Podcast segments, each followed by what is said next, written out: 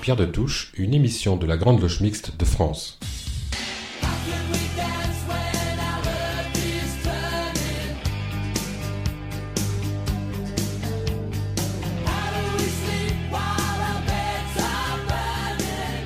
Très heureuse de vous retrouver pour cette nouvelle édition de Pierre de Touche, l'émission hebdomadaire de la Grande Loge Mixte de France. Dans une demi-heure, vous aurez l'occasion d'écouter le débat de cette semaine qui est consacré au racialisme. Le racialisme, enfermement ou outil de lutte contre les discriminations C'est la question que je poserai à nos invités. Un débat qui s'annonce aussi grave qu'intéressant, mais j'espère pas triste. Bien d'ici là, vous avez rendez-vous avec le marquis de Sade, avec le vénérable maître d'une loge de la GLMF à Neuilly-sur-Seine, et puis nous nous interrogerons également sur le défi de la fraternité. Et euh, en deuxième partie euh, d'émission, nous évoquerons bien sûr le racisme et la mort de George Floyd, mais aussi le populisme, la collapsologie, le silence et les droits et devoirs des francs-maçons. Vous écoutez la dixième édition de Pierre de Touche et nous sommes ensemble pour deux heures. Qui était le marquis de Sade et quel franc-maçon était-il? C'est à ces questions que tentent de nous répondre aujourd'hui Marie-Josée Freling et Gaspard Hubert Lonsicoco dans le portrait qu'ils nous proposent pour leur chronique Le franc-maçon célèbre. Le marquis de Sade. Donatien Alphonse François de Sade naquit le 2 juin 1740 à Paris et mourut le 2 décembre 1814 à l'asile d'aliénés de Charenton, actuel hôpital Esquirol à Saint-Maurice, dans le Val-de-Marne. Romancier, philosophe, homme de lettres et politique français, grand seigneur, méchant homme et éternel insoumis, il fut longtemps voué à l'anathème en raison de la part accordée dans son œuvre à l'érotisme et à la pornographie, associés à des actes de violence et de cruauté. L'expression d'un athéisme anticlérical virulent caractérise l'un des thèmes les plus récurrents de ses écrits et la cause de leur mise à l'index. Cet aristocrate fut poursuivi sous tous les régimes politiques monarchie, république, consulat, empire, sous prétexte de sa philosophie fondée sur un libertinage absolu. Il avait aussi été détenu pour modérantisme. En effet, sous la Révolution, le marquis de Sade avait fait partie de la faction des modérés, adversaire de certains montagnards désignés nommément par Camille Desmoulins dans les derniers numéros du Vieux Cordelier, à savoir CCES, partisans inconditionnels du terrorisme d'État. Sur les 74 ans de son existence, le marquis de Sade passa 27 années en prison ou en asile psychiatrique. Cela l'avait d'ailleurs poussé à écrire, lui le passionné de théâtre, que les entr'actes de sa vie avaient été trop longs. Dès 1834, le néologisme sadisme figure dans un dictionnaire. Ainsi, son nom est-il passé à la postérité sous forme de substantif? Son œuvre littéraire, laquelle fut occultée et diffusée clandestinement pendant tout le XIXe siècle, fut réhabilitée au XXe, voire sauvée par l'éditeur Jean-Jacques Pauvert qui la publia. Malgré la censure officielle, Pauvert, alors défendu par maître Maurice Garçon, gagna le procès en appel en 1957. Depuis 1990, le marquis de Sade est présent dans la collection de la Pléiade. Quelle reconnaissance Voire quelle renaissance, n'est-ce pas? L'historien de la philosophie française Jean Deprin, dans son article d'introduction aux œuvres du marquis dans la Pléiade, a présenté Sade comme un philosophe au sens polémique du mot, à savoir un adepte des Lumières. En effet, son matérialisme a beaucoup procédé des Lumières les plus radicales. S'il a bien été philosophe, son appartenance à la franc-maçonnerie, en dépit de ses déviances relatives à la pornographie et à l'intensivisme, reste controversée et débattue au sein de l'intelligentsia française. En effet, la vie de cet homme, initié franc-maçon en 1780 à Paris par la loge Les Neuf Sœurs, et dont le nom figure sur les tableaux de l'atelier Les Amis de la Liberté que fréquentait Mirabeau sous la Révolution, ne peut qu'inciter plus d'un humaniste à réfléchir sur les valeurs pouvant conduire à l'initiation d'un profane. Cette équation ne devrait-elle pas être envisagée au regard de la pierre brute à tailler pour en faire une pierre cubique, ou des métaux bons ou non, que l'on devrait obligatoirement laisser à l'entrée du temple? Parmi les détracteurs de notre ordre, d'aucuns estiment que trop de francs-maçons, hommes et femmes confondus, plus ou moins connus, sont des personnes peu recommandables, des affairistes, des paternalistes, des sexistes, ne visant que leurs propres intérêts. D'autres pensent, à contrario, que nous sommes des utopistes naïfs à la marge du réel. Mais connaissez-vous une société, un organisme humain parfait? Nous sommes sans doute plus ou moins responsables. Toutefois, ne pourrait-on pas suggérer que la balle est peut-être dans le camp des vénérables maîtres? En outre, les francs-maçons ne devraient-ils pas pratiquer régulièrement l'autocritique en fonction du passé et du présent en vue d'une humanité meilleure et davantage éclairée? L'espoir est d'autant plus permis que la franc-maçonnerie, au-delà de la vie dissolue du marquis de Sade, voire de quelques cas regrettables à travers le monde, dispose d'outils idoines. Ne doit-on pas souhaiter ardemment que loin de la délation ou de la critique parfois intolérante perçue à l'encontre d'une fraction de la population, la fraternité maçonnique cherche avant tout à rassembler tout ce qui est épars en vue de l'amélioration intellectuelle, sociale, matérielle et morale de tous. De quoi faire terriblement plaisir à Mikhail Alexandrovitch Bakounine, dont le catéchisme de la franc-maçonnerie incitait à la nécessité de reprendre sérieusement le service de l'humanité afin de devenir un corps vivant est utile. Pierre de Touche, une émission de la Grande Loge Mixte de France. Je suis franc-maçon et alors Cette semaine, Claire Donzel a rencontré Alexis Sierra, qui est une vénérable maître d'une loge de la GLMF en région parisienne il a souhaité évoquer la défense des valeurs de la République et la laïcité. On écoute Alexis Sierra. Alexis Sierra, bonjour. Vous êtes euh, vénérable maître de la loge La Métamorphose à l'Orient de Neuilly. Vous êtes membre de la Grande Loge Mixte de France. Euh, vous avez été sollicité pour entrer en franc-maçonnerie. Pourquoi avoir accepté? Oui, bonjour euh, tout d'abord. Hum, euh, je ne connaissais pas beaucoup hein, la, franc-maçonnerie. Donc la personne qui, m'en a parlé, ce qu'elle m'en a dit, m'a séduit. Bon, essentiellement, j'ai envie de dire pour deux raisons.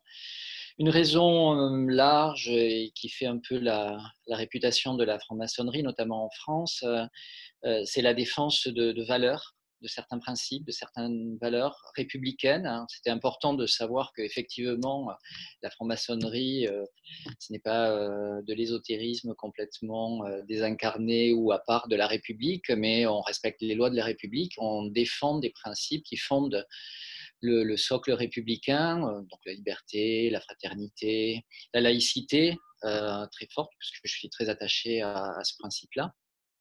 Et c'est plutôt en parlant avec la, personne qui, me l'a proposé, euh, ma marraine, hein, que euh, j'ai découvert euh, qu'il y avait une manière d'échanger, de, débattre, qui respectait vraiment la parole. et cet élément-là, pour moi, était vraiment très important. Savoir qu'on ne se coupait pas la parole hein, était très important parce que par ailleurs, j'ai été dans des associations, j'ai milité dans, en politique, dans le syndicalisme. Et euh, c'est vrai qu'on est, y compris dans le milieu professionnel, on est très habitué à, se couper la parole et de savoir que on pouvait avancer des idées, défendre des valeurs euh, en respectant la parole de l'autre, en l'écoutant vraiment, c'était quelque chose de décisif en fait, au-delà même de, des principes et des valeurs qui sont véhiculés par la franc-maçonnerie. Et qui pensiez-vous trouver en franc-maçonnerie? Ah, ça, c'est une, question. Euh, vous savez, c'est une question que je pose aux profanes qui arrivent, euh, parce que souvent on se fait des illusions, on imagine plein de choses, hein, voilà, euh, des choses liées au réseau d'ailleurs. Enfin, puis il y a une part de mystère hein, toujours. donc je ne savais pas trop qui j'allais rencontrer, mais une chose est sûre, c'est qu'on rencontre des gens très différents. Voilà. On, rencontre des gens qu'on ne rencontrerait pas ailleurs. Donc, c'était déjà quelque chose que, que, je percevais avant d'entrer, mais qui s'est vraiment confirmé et qui, à mon avis, fait la richesse de la franc-maçonnerie. C'est-à-dire qu'on va euh, côtoyer des gens qu'on ne rencontrerait pas ailleurs parce que ce ne sont pas des personnes euh, qui, sont, euh, qui ont le même travail, qui ont les mêmes origines, qui ont le même âge, qui ont les mêmes opinions politiques. Enfin voilà, c'est des, personnes très différentes. Et, et je m'en rends compte à chaque fois qu'on se réunit et qu'on fait des choses ensemble. Je me dis, voilà, un tel, une telle, je ne l'aurais pas rencontré si je n'avais pas été en franc-maçonnerie. Et donc, un langage commun est possible entre des personnes d'origine et d'horizons différents, selon vous? Alors ça, c'est vraiment le, point, j'ai envie de dire, effectivement, dans, dans, le, cheminement qu'on vient de faire, c'est le, le, point que j'ai découvert sans doute en étant en, maçonnerie et en le pratiquant, c'est que la maçonnerie, c'est une méthode. C'est-à-dire, on, on, échange, on défend des valeurs, voilà, on, a, on travaille, comme on dit, mais c'est avec une méthode particulière qui est extrêmement euh, précieuse parce que euh, c'est une méthode qui permet de respecter la parole, comme je le disais tout à l'heure, mais qui fait aussi que cette parole, elle est libre et elle est juste. C'est-à-dire que le rituel euh, nous oblige à peser nos mots, à trouver le mot le, plus juste, à écouter l'autre, à respecter la parole de l'autre, à l'écouter entièrement, à le réceptionner, mais aussi à prendre le temps de bien formuler pour être entendu, pour ne pas être agressif, pour être respectueux de, de l'échange. le débat direct n'est pas possible. Euh, il y a donc vraiment une idée d'une parole, encore une fois, qui, est juste et puis qui est libre. C'est-à-dire que cette méthode permet vraiment de, de s'ouvrir, euh, de dire sincèrement les choses. Euh, on sait qu'il y a toujours des professionnels de, la prise de parole. Là, justement, c'est une méthode qui permet à tous de pouvoir s'exprimer librement, justement et respectueusement. Et je trouve ça extrêmement riche et c'est quelque chose qu'ensuite on peut euh, amener avec soi dans le monde que l'on dit profane, hein, dans, le milieu professionnel par exemple. Euh, euh, c'est vraiment quelque chose que j'ai appris et qui m'a été utile, qui m'a enrichi, voilà, y compris dans le milieu professionnel pour savoir mener une réunion, pour échanger, pour avancer dans un travail et dans des projets. Donc oui, il y a euh, cette méthode qui nous est commune malgré nos différences, euh, un langage euh, qui est commun parce que nous avons des références communes, nous avons des symboles communs et nous avons surtout une manière commune de parler qui fait que cet échange est possible malgré nos différences d'âge, d'origine, de profession, de sexe, etc. Eh bien, merci Alexis. Je rappelle que vous êtes vénérable maître de la respectable loge La Métamorphose à l'Orient de Neuilly et c'est une loge de la Grande Loge Mixte de France. Merci. Après les rudes défis que la Covid-19 a posés à l'ensemble de la planète, nous sommes brutalement plongés à nouveau dans les grands maux de nos sociétés, tels que celui du racisme et de ses douloureuses conséquences. Obligation morale et l'un des fondements de notre démarche maçonnique, la fraternité, est-elle une réponse pertinente à ces problèmes? N'est-ce pas là aussi l'un de nos défis majeurs de francs-maçons et de francs-maçonnes Alain Vordonis esquisse maintenant quelques éléments de réponse. Alors que les effets dévastateurs de la Covid-19 tendent peu à peu à s'estomper, une nouvelle pandémie réapparaît, bien plus ancienne et aux causes encore plus profondes celle du racisme que met en lumière la mort de George Floyd aux États-Unis d'Amérique. Tout comme le coronavirus, ce nouvel épisode d'un mal qui n'en finit pas de nous atteindre n'épargne aucun pays et paraît de plus en plus insupportable aux yeux des citoyens des grandes nations démocratiques comme de tous ceux qui souffrent en silence là où ce fléau est devenu synonyme d'un quotidien étouffant. Black Lives Matter, scande-t-on sur les avenues des grandes villes américaines, c'est-à-dire la vie des Noirs compte, rappelant à la face du monde que le rêve de Martin Luther King est encore loin d'être réalité. Et pourtant, la lutte contre toutes les formes de discrimination est devenue depuis plusieurs décennies un combat quasi planétaire, mobilisant les énergies d'une large partie du corps social, des intellectuels, des artistes, des associations et groupements de tous ordres présents sur le terrain et bien sûr des représentants politiques dont la responsabilité est très grande en la matière, même si elle concerne aussi les citoyens que nous sommes. La tâche est donc, nous le savons, immense, et le combat contre le racisme sous toutes ses formes, un travail de tous les instants.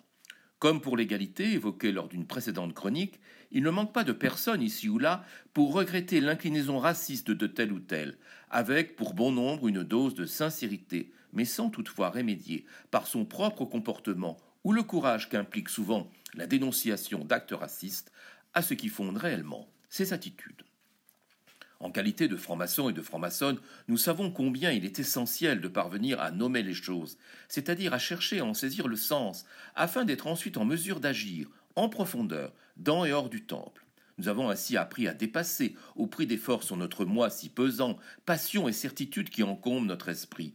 Nous nous sommes astreints à gagner de nouveaux espaces de liberté intérieure, rassemblant nos forces afin de porter à l'extérieur et au plus haut niveau les valeurs de liberté, d'égalité, mais aussi de fraternité qui nous ont été transmises. Est-ce à dire que les francs-maçons auraient à eux seuls la solution à tout cela? Ce serait parfaitement présomptueux de le penser. Mais cependant, ils ne doivent pas se priver de scander à leur tour tout ce que la fraternité peut apporter au débat, véritable préalable à toute action, à toute résolution, à tout engagement ultérieur. Car si chacun connaît la fraternité de sang, quand bien même celle-ci n'a pas toujours été exempte, à travers l'histoire de l'humanité des pires turpitudes, souvenons-nous du fratricide combat de Caïn contre son frère Abel, la fraternité que l'on pourrait qualifier de choisie ou d'engagée relève d'un autre niveau de conscience, une sorte de fraternité en creux pour qui on ignore le sens, là où nous entendons la fraternité maçonnique. La fraternité n'est assurément pas innée et n'existe que par le libre choix de nos consciences. L'essence même de la fraternité réside avant tout dans la relation et l'attention portée à l'autre, à la fois pareil et singulier. Mais allons encore un peu plus loin, en rappelant que la fraternité se fait aussi amour. On parle alors de philéa, mais surtout d'agapé, et c'est probablement là que réside l'une des clés indispensables à l'ouverture des cœurs et des esprits. Point d'angélisme, comme pourraient peut-être le penser certains de nos auditeurs profanes, mais l'expression de la force de l'engagement maçonnique, qui nous enjoint d'agir, faisant de la fraternité un devoir, tout autant qu'un droit. Jean-Jacques Rousseau nous rappelle que l'homme est naturellement bon, né comme tel, mais que c'est bien la société qui l'a perverti. Nous avons donc une responsabilité collective dans la diffusion par l'exemple de cette valeur tolérante, tout à la fois un outil, un lien et un long travail qui nous incombe, assurément. Reflet de nos divers serments, mais également des symboles qui en tracent les contours, la fraternité nous est indispensable pour ce que nous qualifions d'un terme parfois jugé excessif aux yeux des profanes, la construction du temple de l'humanité. En réalité, chacun comprend combien il est plus facile de détruire que de construire, d'haïr que d'aimer, de diviser que de rassembler. La fraternité représente un lien, le ciment de notre édifice, dont il contribue grandement à la solidité. Au-delà de sa valeur symbolique, elle constitue une véritable force spirituelle commune à tous les francs-maçons, ce qui lui donne dès lors une dimension universelle, dépassant tout autre clivage. Enfin et surtout, la fraternité est un travail dans le respect de ce qui constitue chacun, dans toutes ses différences, une invitation à grandir par la transmutation du néophyte en un frère et en une sœur. Qui n'a pas de frère est un manchot, nous dit le proverbe arabe. Pouvons-nous assurément vivre sans fraternité, et encore moins sans frère? L'obédience à laquelle j'appartiens ne se définit-elle pas dans son article premier comme un ordre initiatique traditionnel et universel fondé sur la fraternité?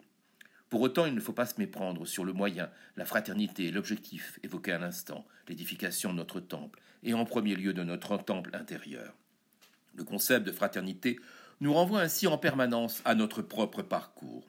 Face aux atrocités et aux flagrants délits d'inhumanité constatés partout à travers le monde, à l'abandon de la promesse républicaine reprochée par certains dans notre propre pays, tout cela n'est-il qu'utopie? Notre aspiration universelle à la fraternité ne serait-elle qu'imaginaire et parfaitement inaccessible, et tous nos efforts ici décrits vains c'est oublier que l'utopie est un bien nécessaire.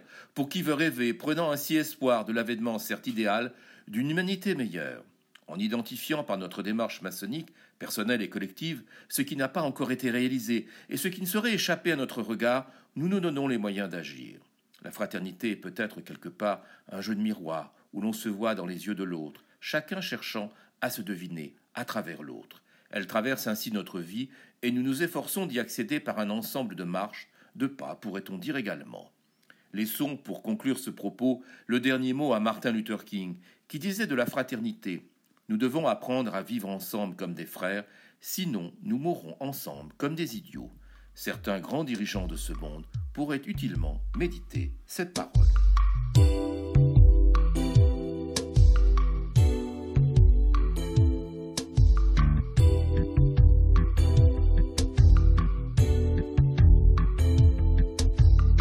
On choisit pas ses parents, on choisit pas sa famille. Choisit pas non plus les trottoirs de Manille, de Paris ou d'Alger pour apprendre à marcher. Être né quelque part. Être né quelque part pour celui qui est né, c'est toujours un hasard.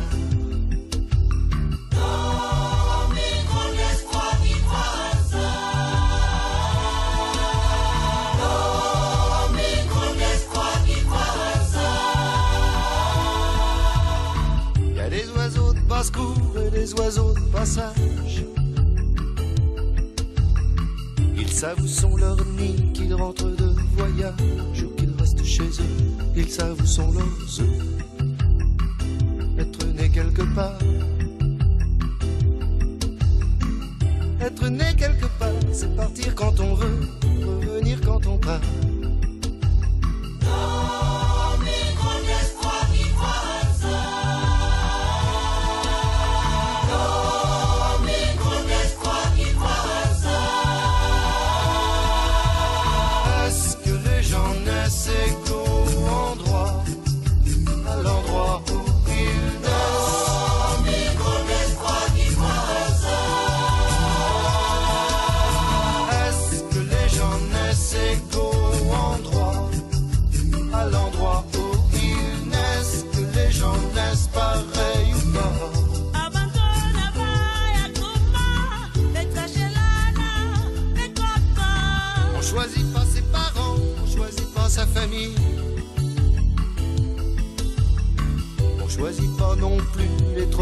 De Manille, de Paris ou d'Alger pour apprendre à marcher.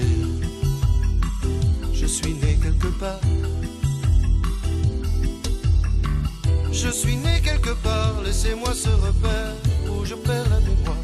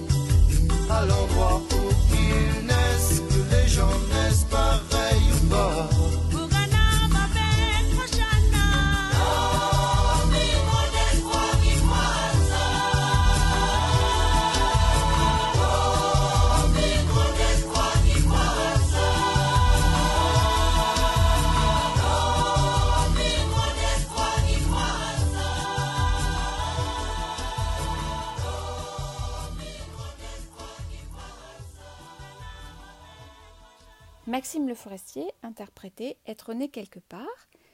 Place maintenant au débat que nous avons choisi aujourd'hui de consacrer au racialisme. Lorsqu'en 1997, Stephen Jay Gould publie son remarquable ouvrage L'âme à mesure de l'homme, il range au placard, et l'on pensait définitivement, toute revendication scientifique de déterminisme biologique et de race. Le concept de race est pourtant réapparu là où on ne l'attendait pas, c'est-à-dire dans la lutte contre les inégalités et les discriminations sociales. La sociologue Sarah Mazouz va ainsi parler de racialisation des problèmes sociaux, tandis que, comme le souligne l'anthropologue Jean-Loup Hamsel, je cite, les universalistes disent, et ils ont raison, que la race n'existe pas, mais certains groupes sont victimes de discrimination à l'emploi et au logement à cause de leurs caractéristiques ethniques ou physiques. Le problème, c'est que si on scinde les sociétés en races, on fige les catégories et on ne peut plus faire une analyse nuancée. Fin, de citation. Qu'en est-il réellement? La question que nous vous soumettons aujourd'hui est la suivante. Le racialisme, enfermement ou instrument de lutte contre les discriminations. Et pour accompagner notre réflexion, nos invités sont Tania de Montaigne, écrivaine et essayiste. Bonjour Tania. Bonjour. Naëm Bestanji, blogueur militant laïque, féministe et universaliste. Bonjour Naëm. Bonjour. Édouard Abran, avocat et grand maître de la Grande Loge Mixte de France. Bonjour Édouard. Bonjour à toutes et à tous. Naïm Bestanji, la mort de George Floyd a provoqué une indignation mondiale. N'est-elle pas aussi symbolique d'une société qui exige de tous la conformité aux valeurs communes, mais n'accorde pas la même valeur intrinsèque à ses citoyens de couleur? Alors, bah déjà, ça dépend de quelle société on parle. D'une société qui exige de tous la conformité. George Floyd est américain, était américain. Euh, donc, on parle de la société américaine ou de la société française. Et le problème avec ce débat, c'est qu'il euh, y a une internationalisation de ce qui s'est passé aux États-Unis. Finalement, c'est aussi une bonne chose, puisque ça permet d'en débattre, de mettre aussi, euh, de pointer euh, tout ce qu'il peut y avoir comme racisme et discrimination. Mais en même temps, on amalgame ce qui se passe ailleurs avec ce qui se passe en France. Donc, je vais parler de ce qui se passe en France. Euh, la société n'exige pas forcément la conformité aux valeurs communes, mais effectivement, il y a des valeurs qui sont communes à tous citoyens, puisque la société française ne reconnaît que des citoyens. Elle ne reconnaît pas euh, des individus selon leurs origines ethniques. J'aime pas le mot race parce qu'il n'y a pas de race. Effectivement, il n'y a qu'une race, c'est l'espèce humaine. Euh, et selon leur religion non plus, c'est que des citoyens. Donc euh, ensuite, il y a effectivement dans la société des discriminations et du racisme. Euh, et, mais on ne peut pas dire que d'un côté, la société en général exige des valeurs communes à tout le monde et de l'autre exige des valeurs intrinsèques à ses citoyens de couleur. D'abord, en plus, le terme euh, de couleur, je fais une petite parenthèse, ça me gêne un petit peu puisque euh, ça fait comme si on prenait des petites pincettes pour, euh, pour dire les choses. ça veut dire quoi? Que les noirs sont de couleur et que les blancs n'ont pas de couleur? Le blanc est aussi une couleur. D'abord, ensuite, je ne connais pas de personne blanche, hein, à moins d'avoir du talc sur le visage. donc, c'est tout aussi une question de sémantique. mais par contre, effectivement, il y a des discriminations dans notre société. Euh, et ce sont évidemment surtout euh, les personnes noires d'origine maghrébine, asiatique ou autres, c'est-à-dire qui, sont minoritaires, qui ne sont pas dans la majorité, entre guillemets, ethnique autochtone, qui subissent des discriminations. Malheureusement, c'est un défaut qui est universel, qui n'est pas spécifique à notre société. Tania de Montaigne, les discriminations raciales en France n'atteignent pas le niveau qu'elles atteignent aux USA. Cependant, elles existent. Naïm Bestanji le disait euh, à l'instant.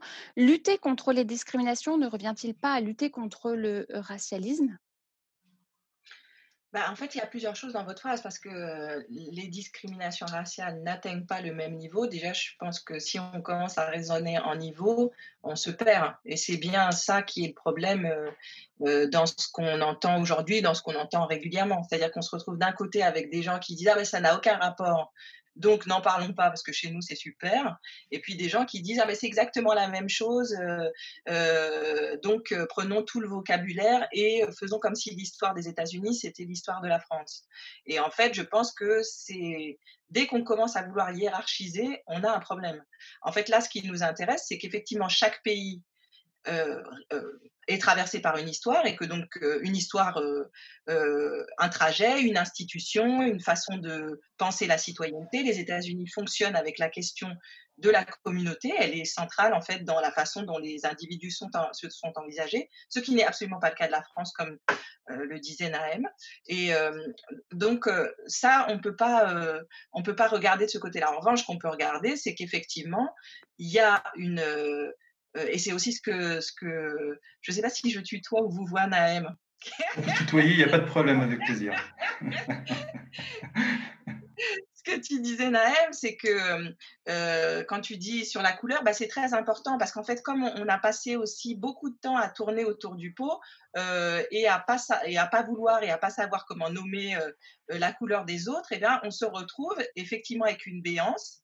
avec des gens qui ne sont pas nommés, donc qui n'ont pas d'existence. Moi, par exemple, quand j'étais petite, j'étais effectivement tu disais Naëm, j'étais une personne de couleur, mais euh, on ne sait pas laquelle. Et puis surtout, effectivement, ça, supposait qu'il y avait que moi qui avait une couleur et qu'il y avait tout un tas de gens que je voyais qui, eux, n'auraient pas de couleur. Enfin, donc, on n'arrivait pas à savoir exactement comment ça, s'organisait. Et puis surtout, on avait l'impression qu'il fallait pas dire ma couleur parce que ça pourrait euh, engendrer des soucis. Euh, voilà, il fallait que ça reste une chose un peu secrète, alors que vraiment, elle était très visible.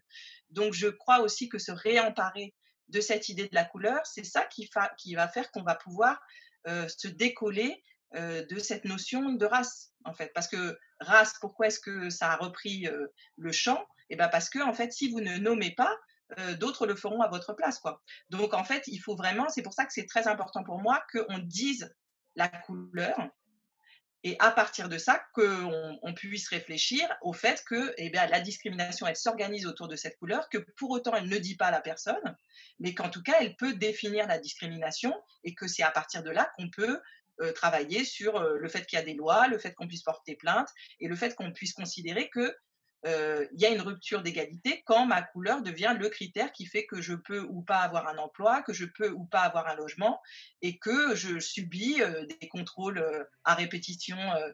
si je suis un, garçon, bah, ça va être quand même mon quotidien. voilà, ce genre de choses. Donc, le, le, fait de nommer Naëm, je crois que tu as raison, c'est la chose qui est centrale et tant qu'on ne met pas les mots sur ce qui se produit, eh bien, on laisse le champ libre à d'autres personnes qui vont se faire un plaisir de, de eux nommer et, parfois mal nommer en fait.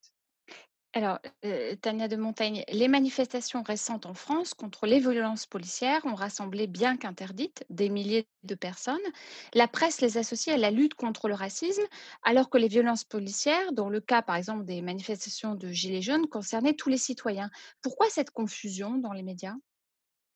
Bah, dans les médias et aussi les, personnes qui sont venues, pourquoi est-ce qu'il y a beaucoup de gens qui viennent à ces manifestations? Il y a beaucoup de gens qui viennent parce qu'en en fait, il y a eu une image qui est quand même saisissante d'un homme qui est tué par un policier et qui nous regarde en train de faire ça. Et que donc, c'est impossible de voir cette image et de ne pas se sentir attaqué personnellement. Donc, les gens qui sont venus à cette manifestation, ils sont venus avec ça. Euh, bien plus que euh, le, cas. Souvent, en fait, l'affaire Adama Traoré, en fait, ils en savent pas grand-chose. Ce qu'ils en savent, c'est euh, la, reproduction d'une image, c'est-à-dire un homme noir qui serait tué par des policiers blancs, avec une enquête un petit peu dont on comprend pas tout, cette expertise, il y en a dans tous les sens. Donc, en fait, c'est normal que ça se mélange et qu'on se dise non mais attends, c'est pas possible qu'on tue que des policiers blancs tuent des hommes noirs. Voilà. Donc, c'est ça qui s'est produit en fait pour tout le monde c'est qu'il y, a, cette idée du meurtre et un meurtre impuni et qui n'est pas défini comme étant un meurtre. et donc, c'est aussi pour ça que effectivement l'idée de, se dire, bah, tiens, c'est pas la même affaire. En fait, le fait qu'on ait deux hommes noirs ne dit pas que c'est tout le temps la même chose. et la question des violences policières, bah, elle, elle, est presque périphérique parce qu'en vrai, là, ce qui, ce qui a fait les mois, c'est pas, c'est vraiment ce cas-là, c'est vraiment cette situation de cet homme noir plaqué par un homme blanc qui est en train de le tuer et cette phrase qui est commune aux deux, cette histoire de je peux pas respirer en fait. Et, et, je pense aussi que associé au fait qu'on a fait deux mois de confinement avec cette idée qu'on peut pas respirer, qu'on qu'on est impuissant, qu'on ne peut rien faire, là je crois qu'il y a eu un, une, association un peu qui fait que ça donne cette ampleur parce que c'est pas seulement en France, c'est dans le monde. Dans le monde, tout le monde s'est dit il faut que je sorte pour dire que pour moi ça n'est pas possible. Donc euh, ça, traverse et c'est pour ça que on n'est pas du tout sur la, question des violences policières en France parce qu'effectivement vous le notez, si c'est ça le sujet, on a beaucoup de choses à dire et là c'est pas une histoire de couleur parce qu'en fait ça fait un an et demi qu'il y a des manifestations avec des gens qui perdent un œil, un bras. Euh. donc si on veut s'intéresser à, euh, la question du maintien de l'ordre en France et comment est-ce que on demande à la police de pallier à tout, je crois qu'effectivement, c'est pour ça qu'en fait, je, me dis que ce temps-là aussi, il devrait nous servir à ce qu'on s'interroge sur qu'est-ce que c'est la police, à quoi ça sert, euh, qu'est-ce qu'on en attend, comment, euh, comment ça fonctionne. La plupart des, gens, euh, y compris moi, ne savent pas exactement en fait comment ça fonctionne. On n'en a aucune idée. Et sur la question des lois, de voilà, donc je pense qu'il y a vraiment quelque chose à réfléchir globalement. Vous avez raison, mais pour, pour ce faire, il faut se décoller de l'image et c'est difficile parce que cette image de George Floyd, elle est très puissante. Et puis après, c'est les États-Unis et c'est quand même le pays qui produit de l'image. Quoi. Donc, on est là-dessus. Il y a une puissance aussi de, de, de, l'image américaine et ce qu'elle engendre dans le monde entier qui est, qui est aussi, c'est imparable. Quoi. C'est, très puissant. Alors, Edouard Abran, oui, pardon, Naëm. Oui, non, je voulais rajouter, parce que ce que dit Tania est très, très juste. Et en plus, il faut aussi savoir que chaque pays a ses particularités, où il y a eu des manifestations partout dans le monde. Je pense à l'Australie, où il y a les aborigènes aussi, par exemple, qui ont manifesté. Euh, en France, une des particularités, c'est euh, euh, l'affaire Adama Traoré, où la famille et puis tout le groupe qui s'est organisé autour de la famille depuis des années, euh, a euh, fait monter la sauce entre guillemets et s'est servi de ce qui s'est passé aux États-Unis pour relancer l'affaire Adama Traoré. Il ne faut pas aussi oublier les paroles de Camilla Jordana euh, qui a dit que la police massacrait les hommes et les femmes dans les quartiers quand ils vont travailler dans les quartiers au quotidien. il y a aussi quelques semaines une vidéo prise par un smartphone où on voyait des policiers traiter des, des jeunes de picots euh, donc il y a toutes ces affaires-là. Et puis, euh, moi, tous les jours, je regarde ce qui se fait, ce qui se dit dans les milieux racialistes et islamistes, et notamment chez les racialistes pour ce sujet-là, euh, ça fait un moment qu'ils brassent beaucoup, qu'ils essaient de monter quelque chose, des manifestations, des actions, pour pas seulement lutter contre le racisme, je pense qu'on y reviendra après, mais pour faire passer que tout passe à travers la notion de race. Voilà. Et que les, les, les violences policières euh, sont pour eux une question parmi d'autres, même, si même si cette question est centrale. Mmh Et Edouard Abran, devant cette situation, est-ce que le discours universaliste n'est pas perçu comme une forme de déni de réalité? Pire, le discours universaliste n'est-il pas parfois instrumentalisé pour refuser de prendre en compte des situations particulières? Oui, alors euh, Tania et Naëm ont déjà souligné dans, leurs précédentes réponses combien euh, ce, sont des images euh, qui, ont, suscité une émotion considérable et, d'une ampleur mondiale. Donc, résumer tout cela à une comparaison entre États-Unis et France, c'est un petit peu, un petit peu délicat. D'autant qu'en France, on est évidemment enclin à refuser la comparaison avec les États-Unis. on n'a pas tout à fait tort, mais c'est aussi parce qu'on a peut-être du mal intuitivement à imaginer qu'il y a un problème de racisme au pays des droits de l'homme. Euh, et pourtant, euh, la Cour de cassation, par exemple, a déjà estimé que la responsabilité de l'État devait être engagée, notamment dans le cadre des délits de faciès. Et puis, c'est-à-dire le contrôle d'identité au faciès, pour être plus précis. Et le défenseur des droits, Jacques Toubon, qu'on ne peut pas soupçonner d'être un, un islamo-gauchiste, avait rendu public en 2017 une étude selon laquelle les jeunes hommes euh, perçus comme noirs ou arabes auraient une probabilité 20 fois plus élevée que les autres d'être contrôlés. Donc, on peut, dans ce contexte, en effet, donner le sentiment que celles et ceux qui parlent de République universelle seraient au mieux euh, les gardiens d'une époque, d'un temps révolu, et au pire, euh, les instruments d'une domination d'une partie de la population par une autre partie. Et c'est vrai que le discours universaliste est parfois instrumentalisé à de mauvais desseins. Euh, je peux vous en donner deux, exemples. Le premier exemple, c'est ce qui s'était passé il y a quelques années en réaction au mouvement euh, Black Lives Matter, c'est-à-dire euh, la vie des Noirs compte, qui dénonçait un problème spécifique. Eh bien, un grand nombre de suprémacistes blancs ont repris le slogan All Lives Matter, c'est-à-dire toutes les vies comptent. Euh, prise en dehors de tout contexte, dire que toutes les vies comptent, c'est quelque chose qui est, universaliste, donc qui peut être présenté comme positif. Mais en réalité, dans ce contexte précis, ça signifiait arrêter de nous ennuyer avec vos morts. et c'est un peu le même phénomène que j'observe parfois avec le principe de laïcité, qui peut paraître abstrait ou détaché des, enjeux actuels, ou même un moyen de précipiter une forme d'acculturation. Euh, quand certains, par exemple, au Rassemblement national ou ailleurs, euh, instrumentalisent une laïcité contre laquelle ils ont longtemps euh, lutté, ils le font avec évidemment des arrière-pensées. Donc tout cela apporte de la confusion. Notre rôle, je pense, c'est d'apporter un petit peu de clarté dans les débats et de démontrer que l'universalisme républicain est au cœur des solutions et de notre avenir commun. Et je ne peux plus respirer. Cette phrase prononcée par George Floyd, nous l'avons rappelé tout à l'heure, n'est-elle pas aussi significative de ce que ressent une grande partie de la jeunesse? Alors, euh, moi, je me sens pas forcément légitime à parler au nom de la jeunesse ou parler de ce qui s'y passe. J'ai travaillé pendant des années, des années euh, auprès des jeunes.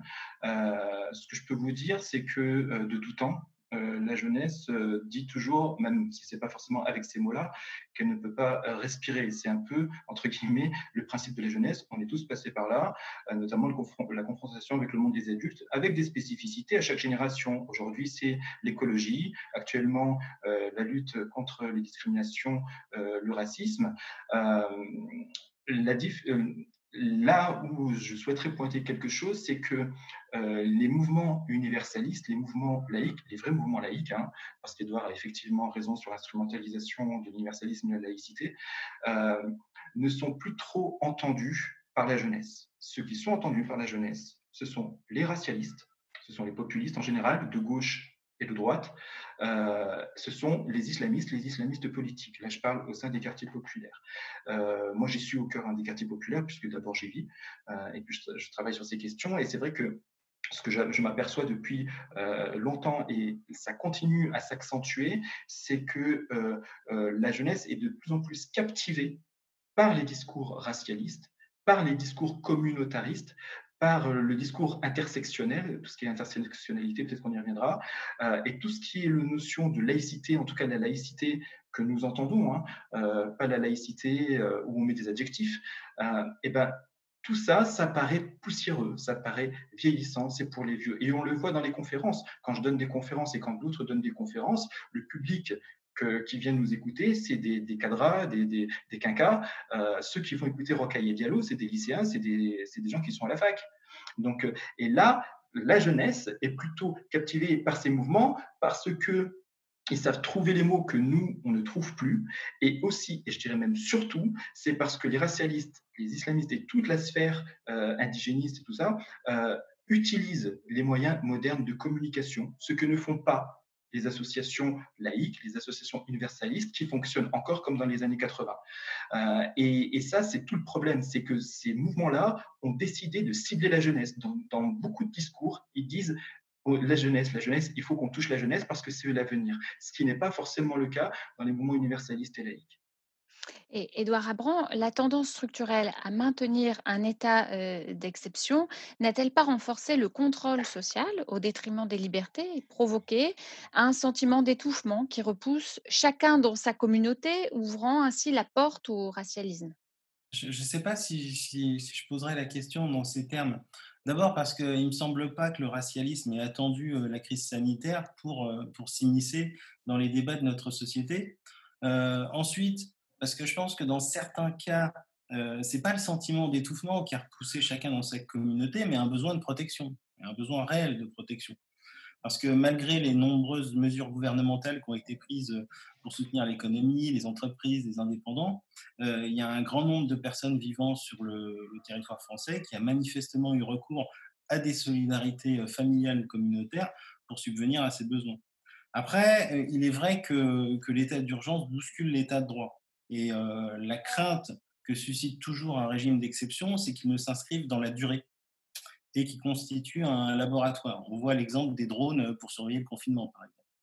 Et puis aussi, nous avons assisté dans certains territoires à des mesures qu'on peut quand même qualifier de liberticides, même si j'essaye d'être nuancé. on a observé le confinement d'un village entier en, en, Guyane par le préfet, des couvre-feux aux Antilles ou à Mayotte qui n'étaient pas forcément utilisés exclusivement à des fins sanitaires, à mon avis. Et tout cela peut, peut troubler la compréhension de cet état d'exception. Mais je ne suis pas certain que ce soit ce sentiment de contrôle social qui, qui, contribue à repousser chacun dans sa, dans sa communauté. Le racialisme est-il une nouvelle forme de lutte contre le racisme ou à l'inverse renforce-t-il celui-ci, Naim Bestanji alors, c'est vrai qu'effectivement, il faut d'abord définir ce que c'est que le racialisme. Euh, le racialisme, c'est le fait de vouloir trouver toutes les explications des problèmes sociaux à travers l'hérédité, à travers la couleur de peau et à travers le retour du terme des races. On n'est plus, la fameuse expression, on n'est plus dans la lutte des classes, mais dans la, lutte des races. Euh, c'est-à-dire que c'est un mouvement euh, qui se sert, instrumentalise, moi je considère ça comme cela, qui instrumentalise la lutte contre le racisme pour promouvoir le sien. Euh, ce n'est pas quelque chose qui, va, euh, euh, qui permet la lutte, mais qui permet de renforcer les clivages et de renforcer le racisme. Des exemples tout simples, des termes qui, sont, qui utilisent des mots qui font référence à l'épiderme pour expliquer les problèmes sociaux ou des réactions humaines. Par exemple, Rocaille Diallo a apporté énormément de termes, puisqu'elle est fan des États-Unis, de ce qui se passe là-bas, et elle a apporté des termes comme white tears, par exemple, c'est-à-dire larmes de blanc. Euh, euh, il y a euh, des termes comme, j'ai vu passer sur les réseaux sociaux, t'es blanc, t'es pas concerné, ferme ta gueule. sale blanc n'est pas raciste, puisque ce n'est pas un racisme systémique, un racisme d'État, c'est une discrimination faite par un seul individu, donc c'est pas du racisme.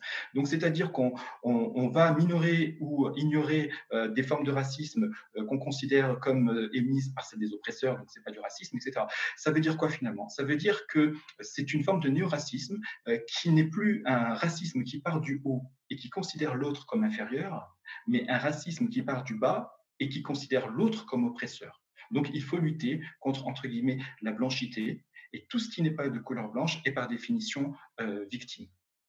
Et là, c'est un danger. Euh, pardon, euh, Tania de Montaigne, le racialisme, un néo-racisme? Ben, En fait, la structure utilisée, c'est celle de la race puisqu'en fait, quand même, chacun est défini par les, la définition qui a, été proposée en gros au 19e siècle. L'idée est que chacun est par nature ce qu'il est, que cette nature est donc indépassable et que ça n'est pas un être de culture. Donc, chacun parle depuis sa maison et puis après, on voit comment on s'organise. Et donc là, en l'occurrence, bah, l'idée de l'organisation, c'est qu'il y a une lutte. Donc en fait, après, on est sur un schéma, c'est du marxisme euh, avec euh, la couleur comme, euh, comme bouclier, en fait. C'est ça, c'est ça la question. Puis aussi, et je pense que effectivement, par rapport à ce que tu disais, Naëm, sur le fait qu'il y a du côté de, de la laïcité et de l'universalisme, il n'y a pas de production de concepts.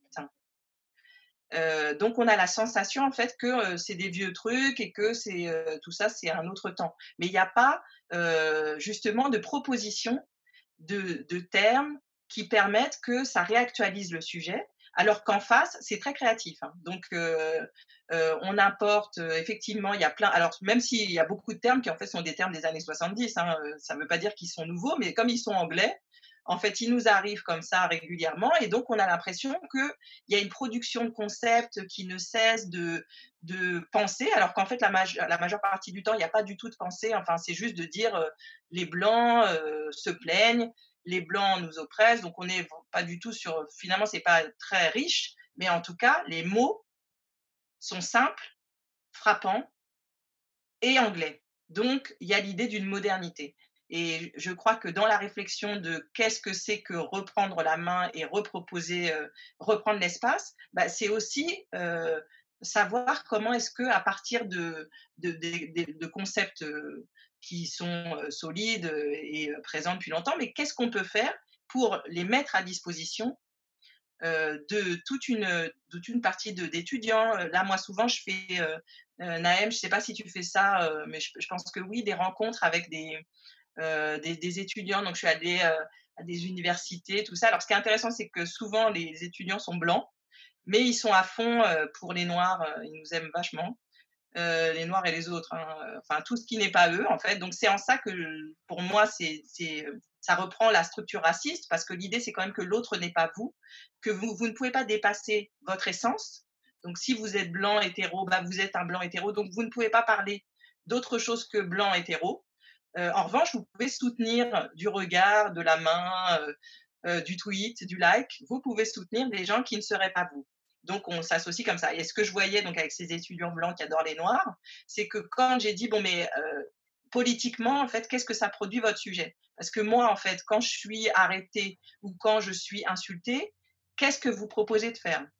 Quelle est votre part politique? Et en fait, il n'y en a pas. C'est-à-dire que ça maintient aussi, c'est en ça que pour moi, c'est vraiment garder la structure raciste comme elle a été posée euh, avec euh, les concepts du racisme, donc de la race, c'est qu'en fait, ça propose rien. C'est-à-dire, ça propose que chacun reste dans sa maison. Et en l'occurrence, bah, tous ces étudiants blancs qui adorent les noirs, ce qu'ils adorent aussi, c'est que moi, j'ai une place qui, pour eux, est, euh, est précisée. C'est-à-dire que je suis en bas, je suis une pauvre petite victime, et que eux, ils restent en haut. Donc, en fait, personne n'a bougé. Et en fait, dès qu'on a travaillé ensemble à essayer de déplacer les choses, je voyais que c'était très défendu. C'est-à-dire qu'ils n'arrêtaient pas de me dire oui, mais quand même, les Noirs, donc ils essayaient de trouver des trucs euh, pour revenir au concept de et que tout le monde soit dans sa maison. Et j'ai vu à quel point, en fait, c'était intéressant, mais que ça, nous avait pris du temps avant qu'on sorte de ça et qu'ils acceptent qu'en fait, euh, je ne suis pas euh, en dessous. Et que peut-être euh, l'égalité, c'est là que va commencer l'antiracisme, en fait, parce que pour l'instant, il n'y a pas de notion d'égalité, en fait. Donc, c'est soit on reproduit à l'identique une oppression en changeant la couleur de l'oppresseur, donc c'est le noir au-dessus qui humilie le blanc, euh, mais il n'y a pas de. C'est la même chose en fait. Hein. On, ne se déplace pas. Donc c'est pour ça que je pense que nous, on a quelque chose à trouver sur la production d'images qui disent concrètement qu'est-ce que ça signifie, qu'est-ce que c'est que ces structures, qu'est-ce que ça veut dire euh, que s'engager dans l'antiracisme pour qu'il ait des actions. Parce que là, en vrai, il n'y a pas d'action. Et ce que je voulais aussi rajouter, pardon, excusez-moi, parce que dans le racialisme, cette complexité du sujet, c'est que euh, là où ça s'oppose à l'universalisme, c'est que le racialisme aussi, c'est euh, la lutte, entre guillemets, ce qu'ils appellent pour les concernés. Donc, c'est chacun lutte pour sa chapelle. Euh, ce qui veut dire qu'on arrive à des aberrations où, par exemple, il arrive que des associations d'Africains noirs s'oppose à des associations euh, qui défendent, entre guillemets, les droits des Maghrébins parce que l'un empiétrait sur l'autre. Ou alors, c'est que, comme j'ai vu passer, hein, des, des, des, Africains noirs qui disaient, mais de toute façon, on les laisse entre eux, c'est pas notre lutte. Voilà. Euh, et il y a aussi un concours à la victimisation, une hiérarchie dans les, dans les une hiérarchie dans les victimes de, de racisme. Et c'est là où ça devient très pervers et où finalement on voit bien que la lutte contre le racisme est bien un prétexte pour finalement une lutte identitaire. Alors pour aller justement vers euh, l'universalisme dont vous parliez, Naïm Estangi, euh, Édouard Abran, mettre en avant les particularismes implique-t-il un abandon de l'universel? Pas du tout selon moi, parce que, mais je ne parle pas de, l'identitarisme, hein, c'est encore autre chose, mais en tout cas dans, la, euh, entre, dans les rapports, les relations entre particularisme et universalisme, je vois plutôt comme une, une forme de dialectique.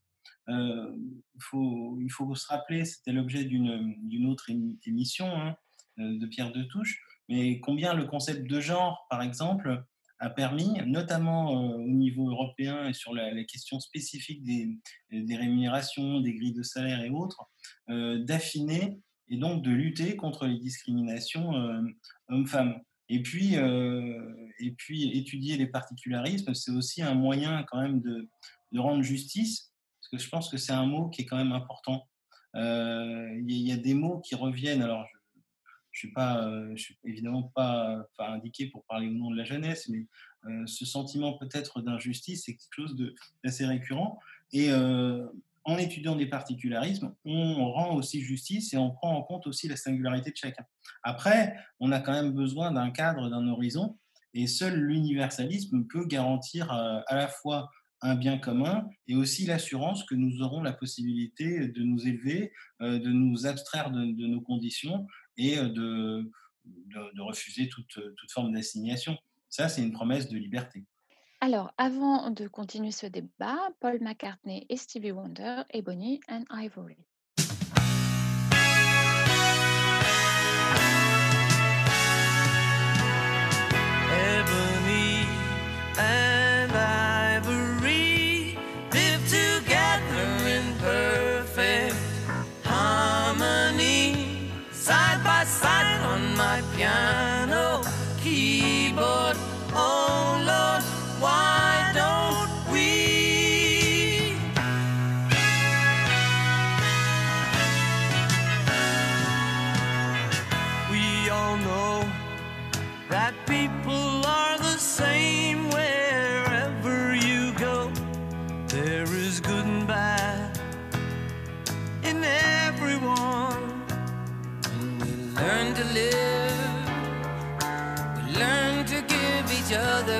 What we need to survive. Together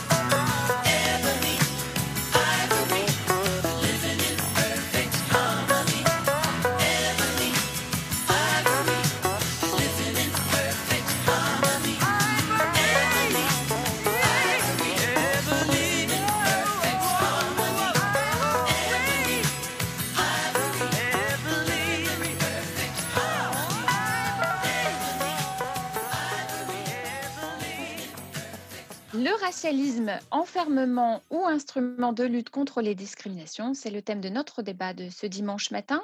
Pour accompagner notre réflexion, nos invités sont Tania de Montaigne, écrivaine et essayiste, Naïm Bestangi, blogueur, militant laïque, féministe et universaliste, Édouard Abran, avocat et grand maître de la GLMF.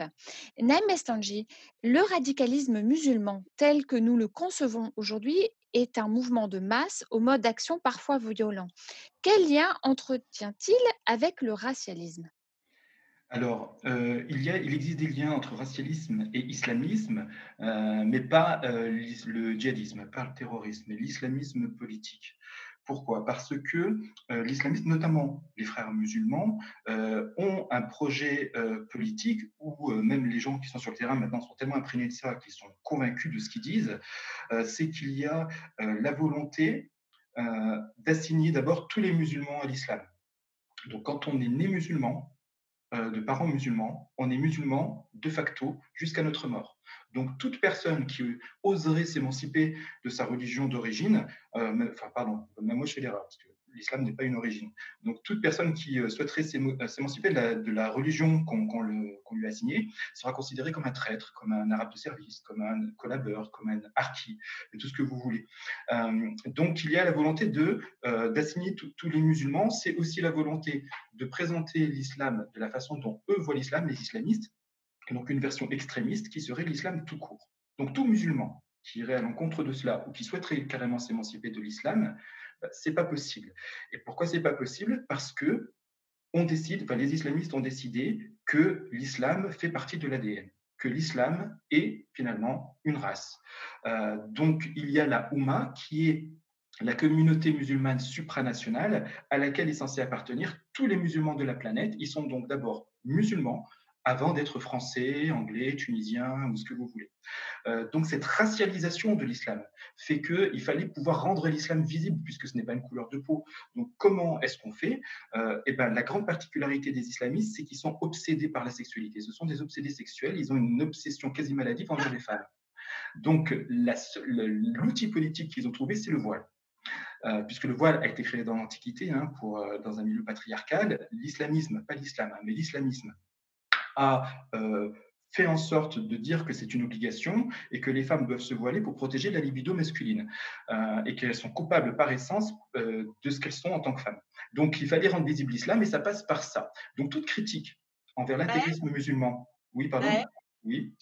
Juste, je te coupe deux secondes parce qu'en fait, c'est pas tellement là pour le coup l'obsession sexuelle concerne toutes les religions alors. sauf, oui, oui, quand même l'obsession de voir euh, en la femme uniquement le sexuel. C'est quand même le sujet qui travaille. Euh, exact. Sauf que, sauf que, sauf que l'islam et la religion, l'islamisme, pardon, pas, pas l'islam, l'islamisme est euh, l'idéologie politique qui a poussé le curseur le plus loin et qui en a fait sa première arme et son premier outil politique. on le voit dans tous les discours des islamistes et toutes les affaires qui concernent l'islamisme en France et tous les scandales qu'il y a, c'est-à-dire toutes les tensions qu'il y a autour de ça, ça passe toujours à travers le voile. Ce n'est pas le cas des autres religions. Euh, donc, euh, ils, en ont fait un projet politique, ils le disent, ils ne s'en cachent pas. Euh, que le voile permet de rendre l'islam visible, etc. Ça, ce sont les salafistes et les frères musulmans qui parlent. Et donc, à partir de là, les musulmanes et les musulmans sont racialisés. Ils sont racialisés parce qu'ils veulent en faire d'essence, par essence, des victimes éternelles. Pour hisser euh, les, discriminations envers les musulmans, ce qu'ils appellent discrimination envers les musulmans, c'est à la fois les vraies discriminations qui existent et qu'il faut combattre, mais aussi toute opposition à leur idéologie politique. Donc, par exemple, la laïcité à la française. Euh, et tout ça est considéré comme des discriminations du même niveau que l'antisémitisme pour justement euh, prendre la carte premium de la victimisation qui est la, la comparaison avec la Shoah. ils ont fait déjà plusieurs fois cette comparaison. Donc c'est là que le racialisme et l'islamisme se croisent, se rencontrent. Il y a d'ailleurs de nombreux liens de militants d'extrême gauche qui militent aussi dans des milieux islamistes, euh, parce que les musulmans étant, racialisés, ils veulent en faire l'équivalence de la couleur de la peau. Et on le voit dans certaines affiches qu'ils présentent, euh, où ils mettent par exemple une personne handicapée, euh, une femme avec un bandana sur la tête, une femme voilée, une femme noire. Euh, pour montrer que le voile relève exactement de la même comparaison que la couleur de la peau ou qu'un handicap qu'on ne peut pas faire contre, que c'est greffé dans, notre ADN. Euh, donc toute critique de cela serait une forme de discrimination, une forme de racisme. Donc les lois, la loi de 2004, la loi de 2010, euh, l'affaire Babylou, etc., sont considérées par eux comme du racisme, comme des discriminations pour ce que sont les individus depuis euh, leur naissance.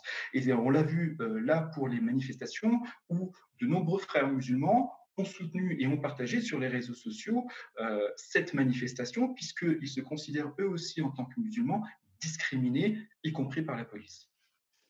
Tania de Montaigne, le racialisme n'est-il pas une manière de renforcer son identité et de se trouver une place dans un monde changeant et instable?